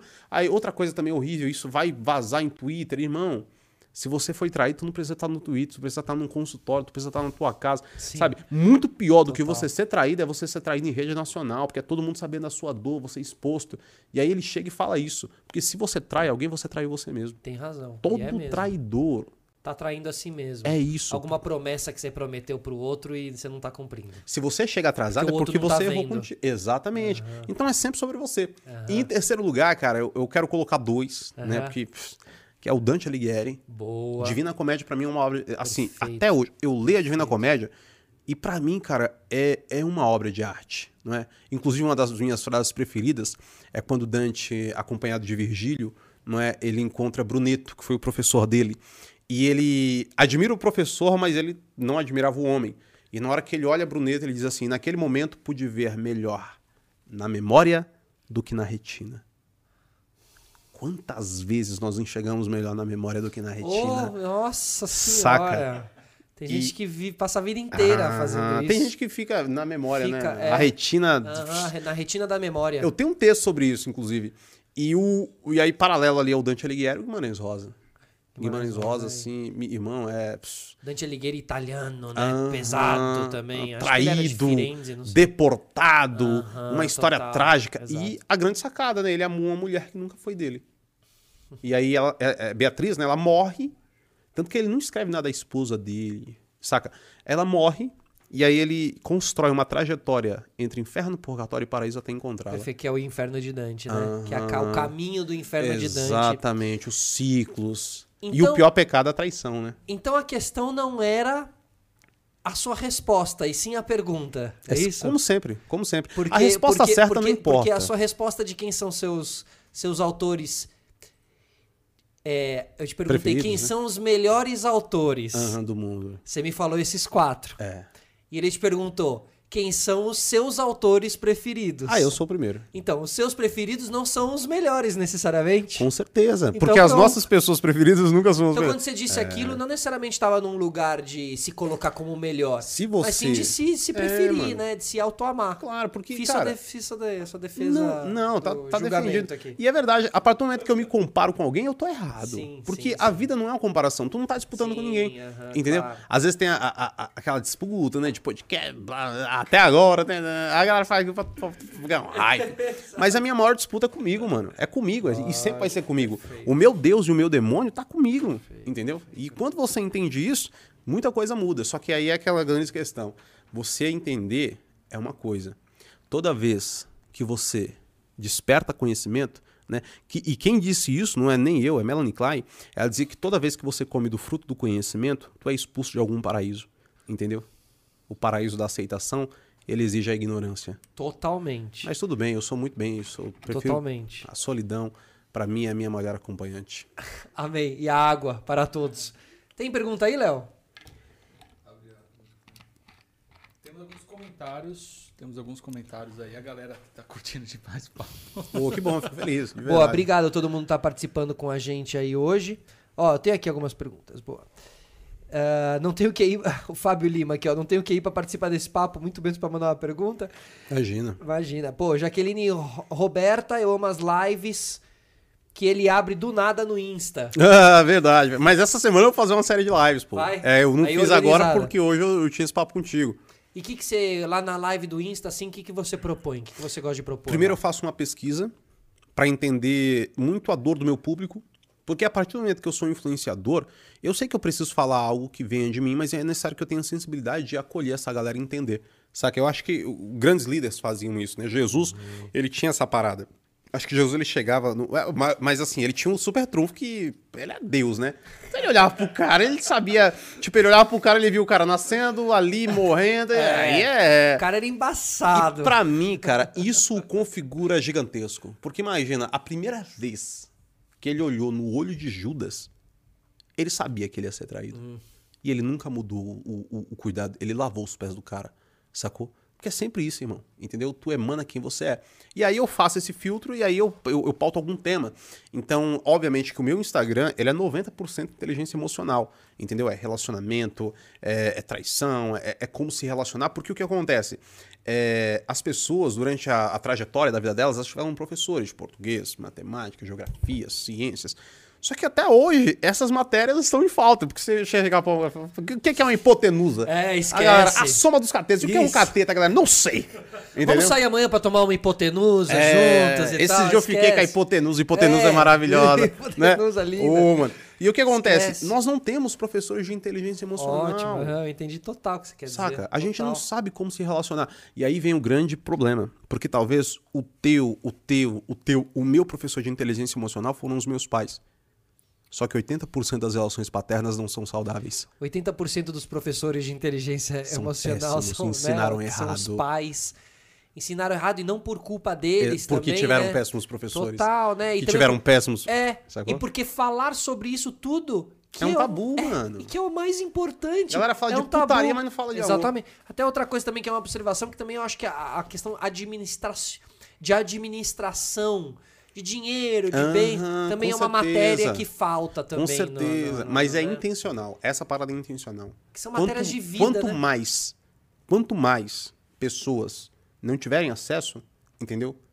A ah, minoria sim, mantém. entendi, entendi o que você Sacou? quer dizer. Sim, a, a- Sacou? a- a- conhecimento é poder É igual- é e igual eles não querem A isso, galera né? detonando o Paulo Freire no dia do, do, do aniversário do Paulo Freire. Uhum. E, cara, Paulo Freire, ele era fantástico. Só que aí tu pega o cara, tu coloca o cara no lado político e tu invalida ele. Paulo Freire, ele tinha uma... O, o método não é, de, de ensino nunca foi aplicado. Nunca foi aplicado. E ele dizia o seguinte, para você conhecer o aluno, é necessário você partir do mundo do aluno.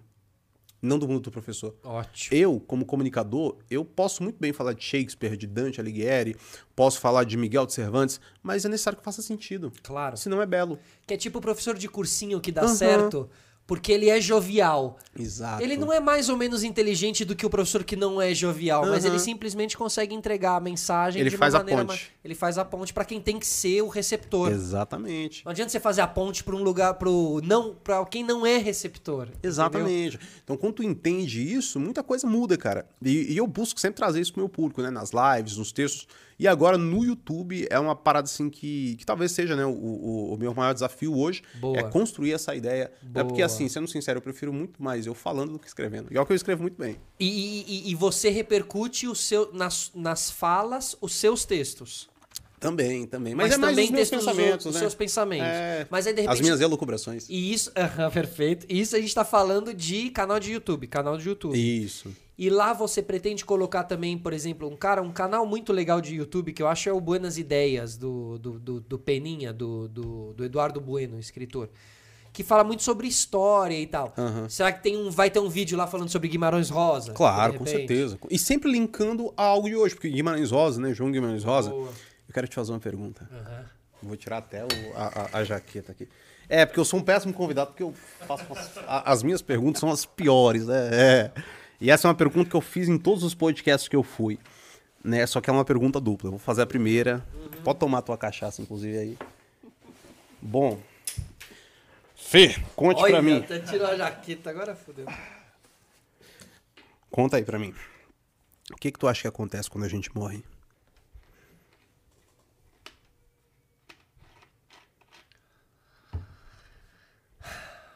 Cara, eu acho que a gente entra num, num- num- São dois processos. Eu acho que primeiro é um processo do vazio e depois um processo do. um processo mais espiritual mesmo, assim. Eu acho que a gente vai pra algum lugar, assim, com, com uma certa consciência. Perfeito.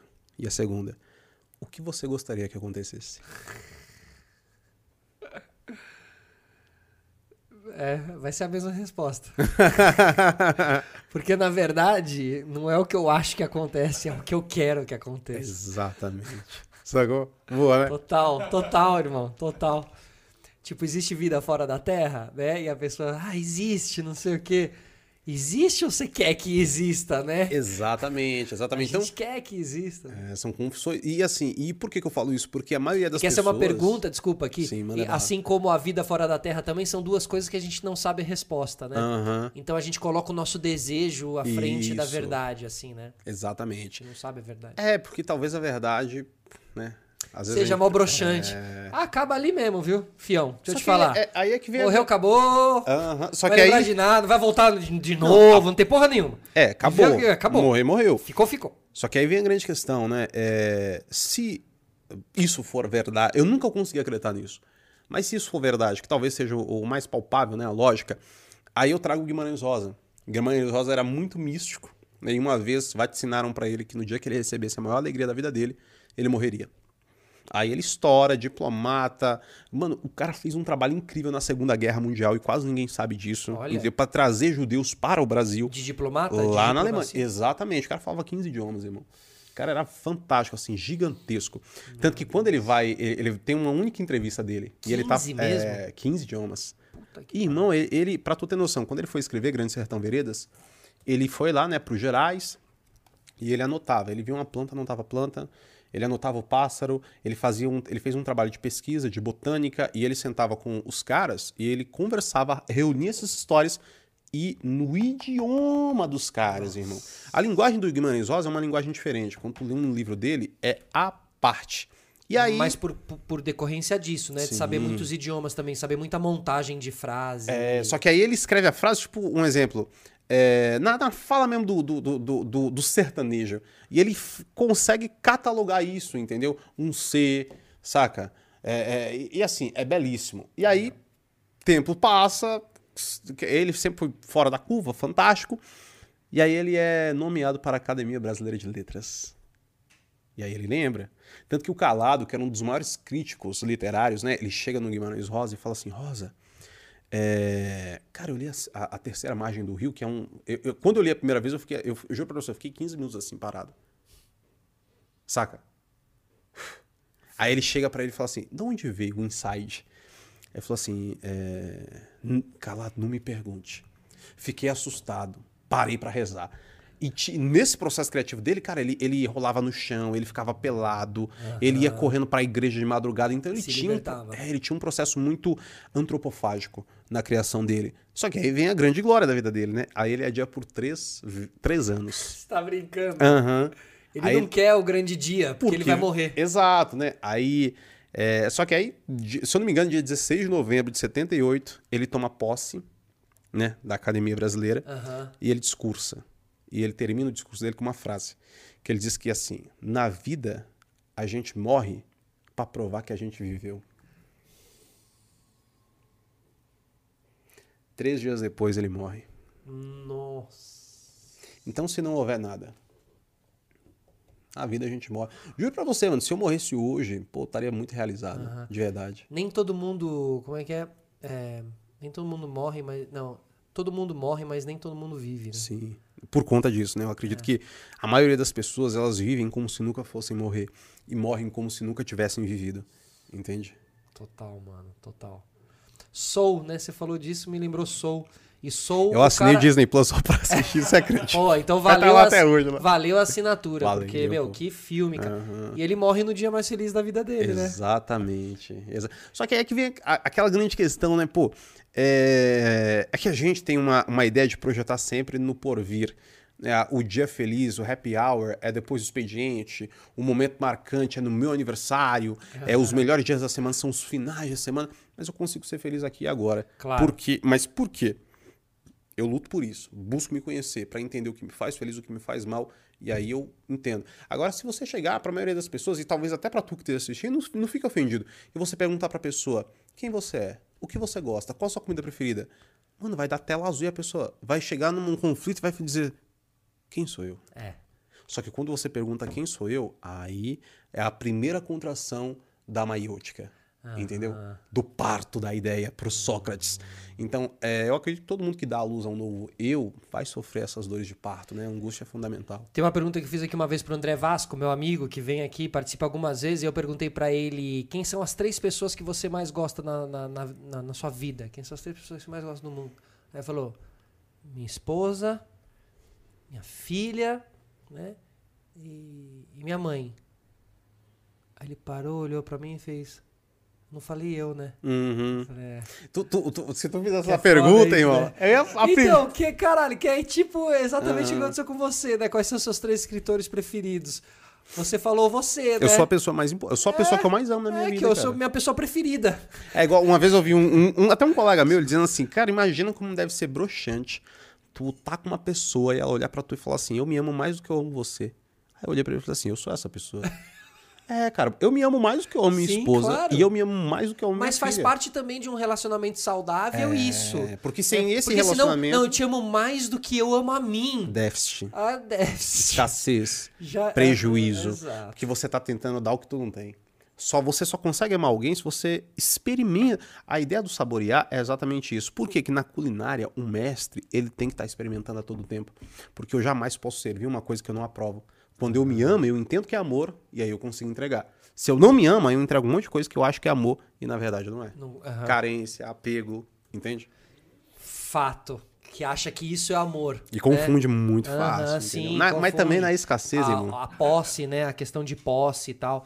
Ó, Jaqueline Roberta, adoro quando você fala sobre que o jovem, principalmente, pensa tanto em si, tão egoísta, querendo se satisfazer e depois culto, culpa o outro pelos relacionamentos não darem certo. É verdade, é gente tá verdade. falando. Só que aí vem uma frase que. é- eu tatuei essa frase, na verdade, né? O sentido da vida é dar sentido à vida de alguém. A minha primeira tatuagem é meu nome, inclusive, pra tu ter noção aqui, Marcos Bulhões, né? Minha frase, meu, meu título. E a minha segunda frase? frase é o meu rosto. Para... Ah, eu, Superman. Snyder Cut. Snyder Cut. É. Minha esposa falou, tu, tu, tu, tu, é doido pra dar pra Henry Cavill, né? Eu falei pra ela, é óbvio. Rapaz, essa tem. Mas é você, óbvio. Você fala assim, com ele tem licença poética. É, ela falou assim, rapaz, tu, tu fez a cara do, do, do Henry Cavill, né? Ó, Marcos Vinícius Fruzone Diniz Costa. Ô, Marcão, um abraço. Uma vez escutei uma teoria que Shakespeare talvez não fosse só um escritor, mas sim algumas pessoas que escreviam sob esse nome. Você tem ideia? Sabe se é verdade? Uhum. Não, então, na verdade, Shakespeare é um, é, um, é, é um personagem histórico, tal e qual Jesus. Só que o que, que acontece? Algumas histórias né, que Shakespeare tem, ele adaptou lendas. Lendas não, vai, vamos supor. é, sabe, contos Sim. que são passados, Sim, passados, perfeito. passados. Então, algumas histórias ele adaptou. Só que, cara, uma coisa é tu adaptar a história do Lobo Mal e tu contar da Chapeuzinho. O cara adapta e ele cria um Hamlet. Sim. Romeu e Julieta. Macbeth. Inclusive, foi encontrado resquícios de cannabis no charuto do Shakespeare.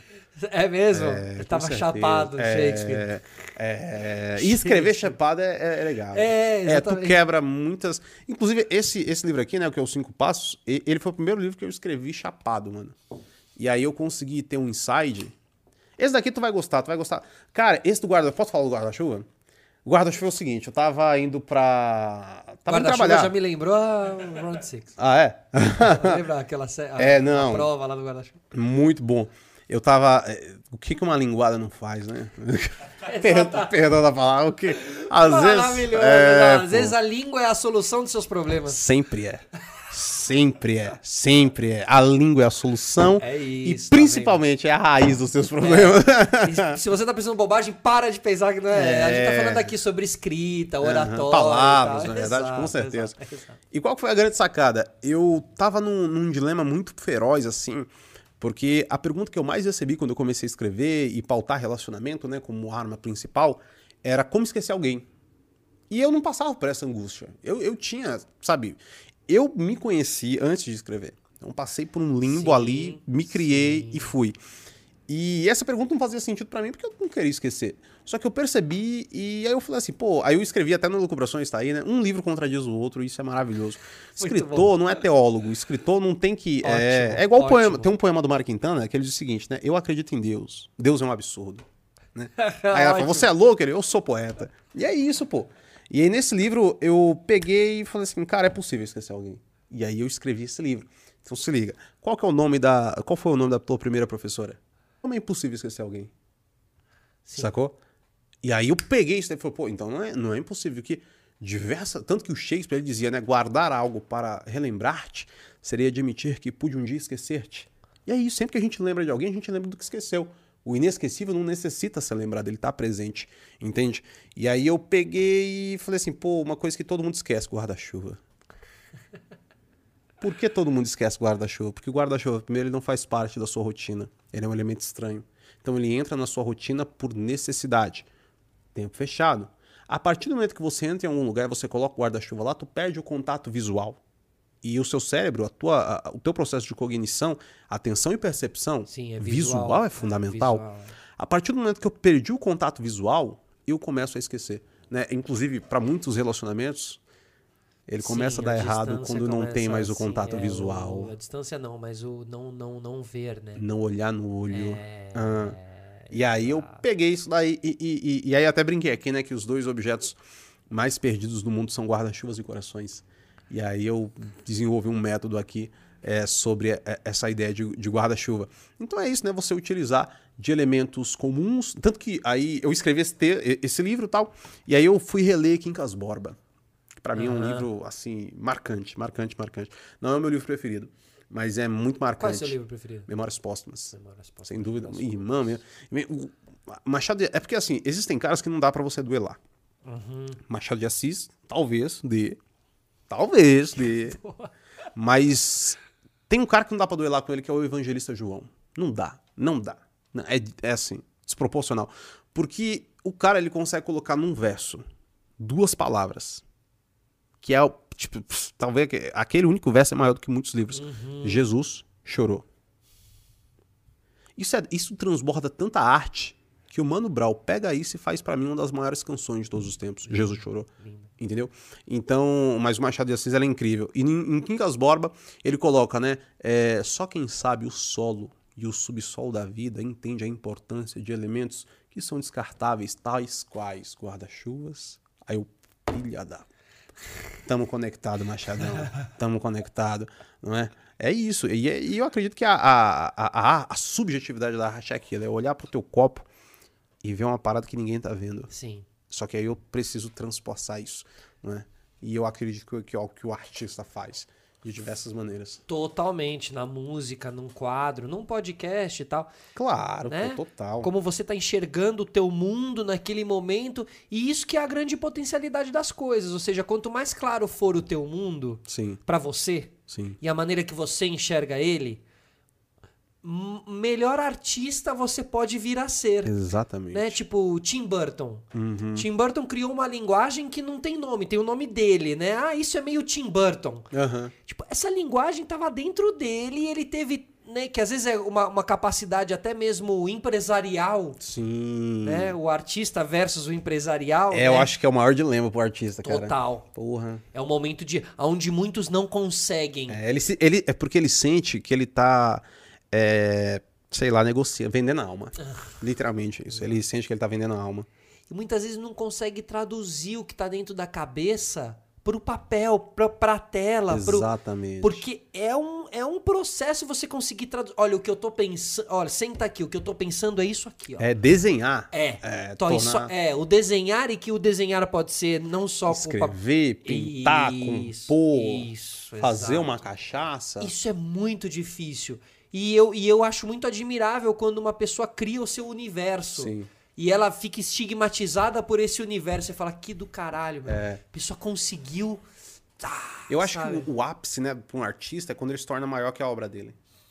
Porque existem artistas que são conhecidos por grandes obras. Isso é fabuloso, cara. Mob Dick, sacou? Perfeito. A Divina Comédia, Perfeito. propriamente, né? Eu acho que ela é muito mais famosa do que Dante Alighieri.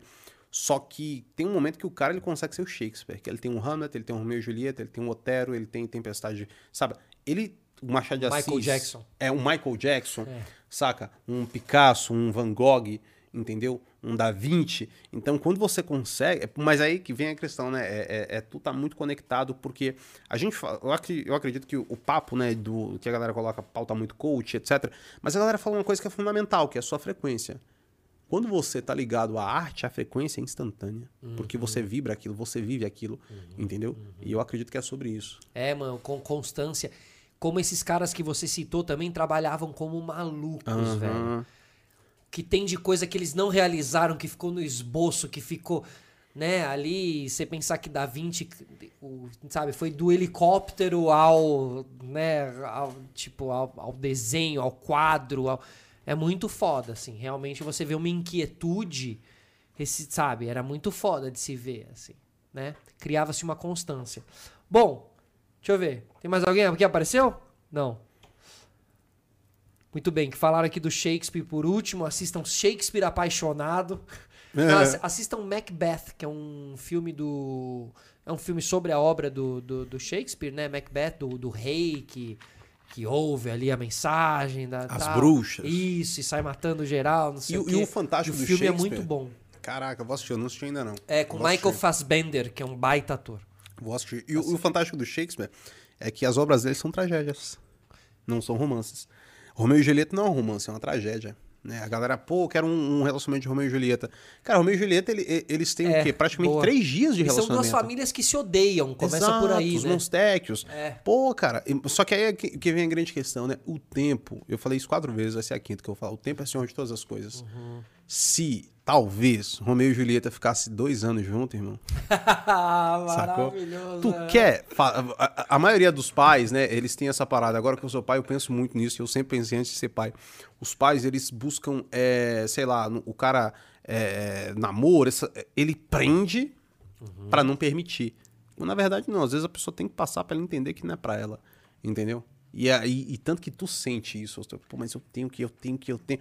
E é verdade, cara. Perfeito. Às vezes você prende tanto que você nem consegue descobrir que aquilo não é pra você. O porquê? O porquê. Um exemplo, tua, tua filhinha vai botar o dedo no negócio quente. Meu amor, não bota não. É, não bota não. É, vai lá. Bote pra você ver. Aham, nunca mais bota. Exatamente. Né? O trauma, ele é, é pedagógico. Exatamente. Que nem eu quando tomava banho num, num, num, num box.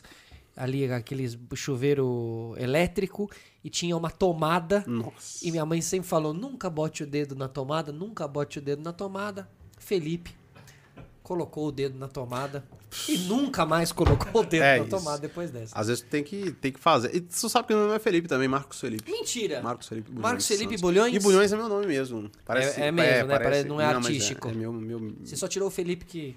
É, eu- mas eu, conforme te- a ideia de perder-se, né? Conforme o tempo foi passando, eu fui me perdendo. Então, é, me chamavam primeiro de Felipe. Aí eu fui pra escola, aí é o primeiro nome, né? Marcos. Mas na rua era só Felipe, aí Marcos. Aí chegou um momento que eu não gostava do Bulhões. Olha. Não gostava do Bulhões. Aí eu coloquei Marcos Felipe. é, e aí depois eu. Um dia eu falei, pô, Marcos, Marcos Bulhões é bonito, é sonoro. E eu não sabia o impacto que teria. Botei Marcos Bulhões. Mas aí ninguém me chama de E o Marcos. Bulhões é é, Bulhões. que origem? É, Bulhões é alagoano. Alagoano. É, só que é um, é um sobrenome português. né? Português. Mas é, minha família é de Alagoas. Bulhões. Isso, bulhões. Bulhões. Mas Portugal. Só que se você escrever bulhões, o corretor ele coloca bilhões. Porque até o corretor sabe o futuro. Maravilhoso. Jornalista da, do UOL. Tu Veja, vê, né, isso é cara? pra você. Que absurdo. Mas assim, é. Pô, fico muito tranquilo em relação a essas Ah, paradas. tudo né? isso, não, É, tem que ficar, tem, tem que tirar que- onda mesmo, tem que falar. Tem que saber quem você é. Lógico, lógico. é, isso aí não pode. O, o foda seria se isso te fizesse duvidar de quem você é. Exatamente. E Entendeu? às vezes você. eu- Eu acredito que o sucesso ele é muito mais perigoso que o fracasso. Saca? Porque a vitória não ensina. A vitória é comemorada. A vitória não é. Saca? Sim, É, sim. eu percebo que muitas Sim, quem vive só de vitória tem a tendência de ser mais fraco do que quem vive de Exatamente. muitas derrotas, né? Exatamente. E Uma coisa que as pessoas às vezes não, não, não sabem é que você só precisa acertar uma vez de verdade. O, tu, o erro, ele é tentativa. O erro não é demonizado. Lógico. Erro e fracasso não são as mesmas coisas. E só vai acertar se errar bastante. Eu falo bastante isso aqui dos episódios que viralizam ou não aqui do Sistema Aham. Solar. Que, cara, não adianta. Você nunca vai conseguir ter o episódio lá de tantos mil Sim. se você não fez vários aqui do- da Exato, centena. exato. Você vai fazendo, são construções. Aí você tem um pico, pum, explodiu. Depois você volta na constância. A constância é o segredo, eu acho, pra mim. É, não, com certeza. né? Porque se você testa um exemplo, né? Se, e eu, eu acho que isso tem muito a ver com o pensamento do, do brasileiro. O brasileiro, ele tem um, um grande sonho e ele tem um grande medo. O grande sonho do brasileiro é ficar rico. E o grande medo do brasileiro é ficar pobre de novo. Né? Porque é melhor você viver uma vida inteira no inferno do que você pisar um dia no paraíso e perder. Viver com a memória do paraíso é pior do que o inferno, entendeu? Então o brasileiro, ele busca fazer uma coisa que o torne rico e ele tem muito medo que essa coisa um dia acabe. Só que o cara que ele é rico, ele não pensa em uma coisa, ele tem a constância. Aham, porque ele perfeito. entende que quanto mais recurso eu tiver, quanto mais acesso eu tiver, eu vou ter mais ócio, eu vou ter mais tempo e eu vou conseguir ter muito mais condição, porque é exatamente essa frequência. Mas as pessoas é- são preguiçosas, querem acertar uma vez. Não é isso. Senhoras e senhores, Marcos Bulhões aqui com a gente. Obrigado, mano. Tamo junto. Tem Prazer, alguma pergunta que você queria ter feito e não fez? Rapaz, não, a- a- pronto, uma aqui que é uma fixa aqui nossa. Manda. Que fazer. É fixa, mas eu esqueço, né? Aham. Você acredita em vida fora da Terra? Ah, acredito, total, mano, total, total. E, e e- esse é um aspecto muito interessante, né? Porque eu acredito assim, que quando tu morre, existem duas possibilidades, tudo ou nada. É simples. Então pode ser que não tenha nada, ok, e pode ser que tenha tudo, um, um- um paraíso, um purgatório, um inferno. E se eu pudesse escolher, né, se acontecesse o, o que eu gostaria, cara, eu acredito assim, né, e é, é uma resposta, é uma brisa, mas é totalmente todas as minhas brisas. Se eu falar alguma parada e você, eu vou trazer uma base pra tu, sólida, com argumentos. E um dos meus argumentos é que Carl Jung, né, é, ele descreveu os arquétipos, porque ele teve acesso a diversas civilizações que nunca tiveram contato entre si, só que essas civilizações tinham figuras sólidas, o herói, o mago, o sábio, o amante. E eu acredito que num plano espiritual exista isso também. É? Eu acredito que eh, muitas vezes esses, esses planos espirituais eles são trazidos para cá Porque a inspiração não é só inspiração, é algo além. Eu, eu acredito que você é canal, entendeu? Nem tudo sai de você. Então, eu acredito de verdade, mano, pode ser que eu seja o Superman. Que, real. É um, que é um extraterrestre. É, e quando eu morrer, eu vá ser o Superman em outros, em outros planos, em outras jornadas. E o artista, talvez, ele traga isso com ele, né? Ele viveu muitas outras vidas. Por isso que quando ele vai escrever, não é o peso de uma só, é o peso de diversas outras. Mas para toda a vida há uma morte. Tem uma, tem uma. O Alienígenas do Passado, aquele programa que todo mundo Aham. tira um sarro do History Channel, se não me engano e tal. Né, tem um momento ali que ele fala sobre as pirâmides sendo construídas em diferentes lugares do mundo, em um momento onde esses lugares não tinham comunicação entre si. Saquei. Ou seja, estavam pensando a mesma coisa sem ter comunicação entre si. Porque eram canais.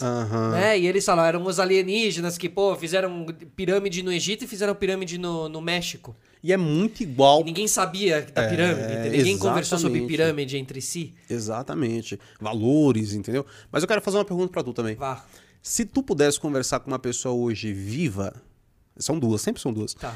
Qual seria? Engraçado, todas as pessoas que eu gostaria de conversar não estão vivas, né? Mas. Ei, mano, eu dou, eu dou, um, dou, um, dou um mole pra ele. Mu- mu- mundial, mundial, mundial. É mundial. Mundial. Mundial, mas vivo. Mas se tu quiser, eu posso botar um Os ídolos morreram. Ah, eu vou, vou botar, Peraí, não, peraí. vou abrir uma exceção pra tu. Não, então. eu vou no, eu vou num vivo. Tu vai no vivo? Vou Tem num vivo. certeza? Vou num vivo. Então vai. Ahn, Que bosta. Paul McCartney. Paul McCartney. Paul McCartney. Perfeito. Então, muito bom. Eu a segunda eu vou fazer, então.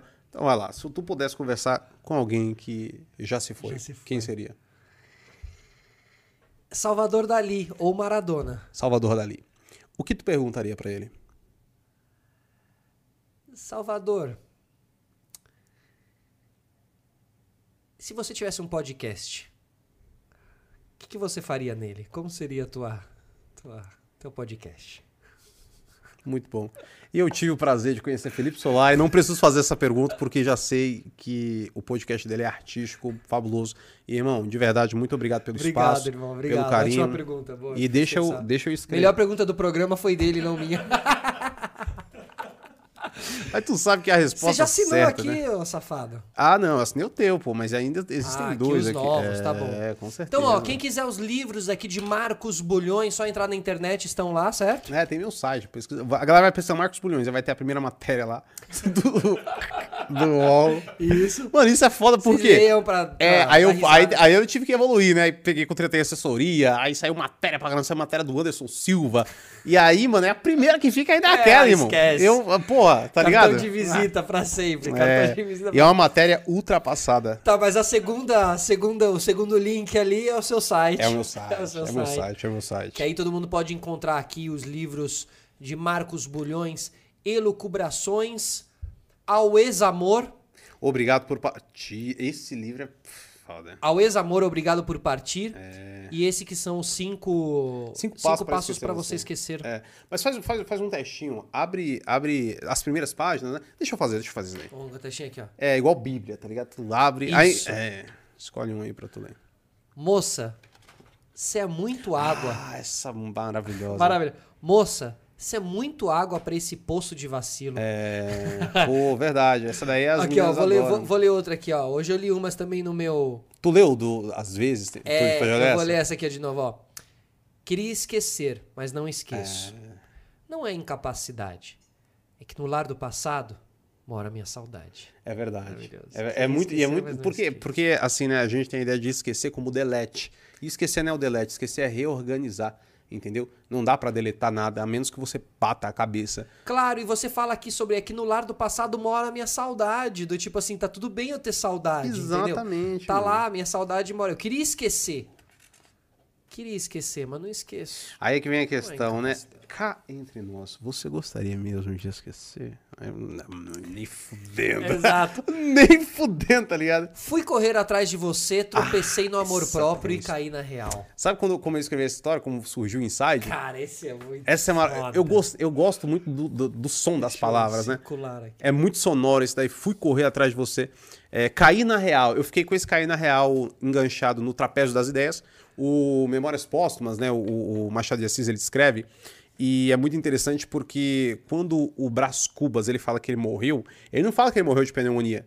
Ele fala que ele morreu por conta de uma ideia, que ficou presa no trapézio das ideias.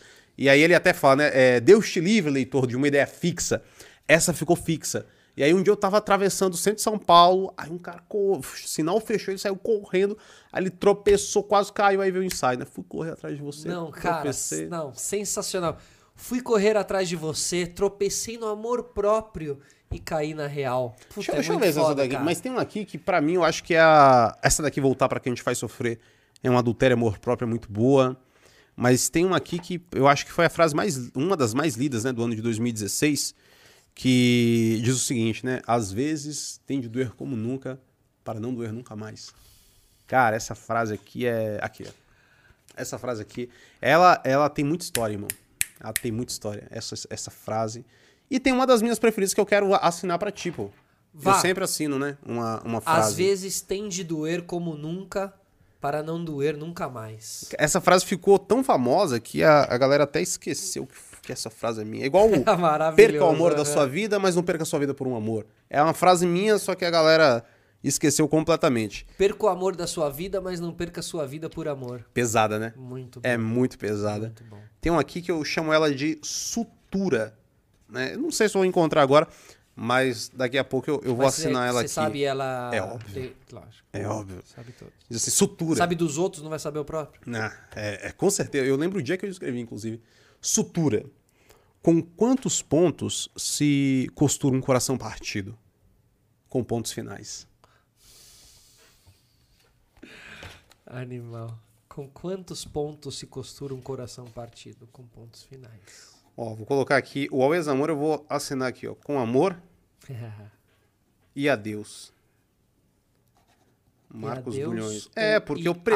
é, não, e adeus, porque eu preciso partir, não é? Mas eu acho que todas as vezes que a gente diz adeus é um agradecimento a Deus por ter vivido aquilo, entendeu? E é isso. Sim, tornou-se uma conotação do, da despedida eterna. É. Mas adeus também é um. né? Exatamente. Mas, mano, obrigado. né? Obrigado, obrigado. Eu milhões. acredito que a gente não conversou nem 10% Rapaz, não, do esquece. que a gente poderia Esquece. Precisa conversar. chamar o Vilela. pra- E isso que é gostoso, né, pô? Acho que isso aqui é, é gostoso, né? Não, e vai, vai ficar em aberto aqui. Você vai voltar em algum dia, Não, você vai voltar junto. aqui também Conte pra gente comigo. continuar essa resenha aqui. Melhor do que ia voltar. E, e- e Exceto outra, se for no relacionamento. se você voltar, você tá... Vai, vai, le- vai, você tá sofrendo de, de amor aí ou quer esquecer um amor também?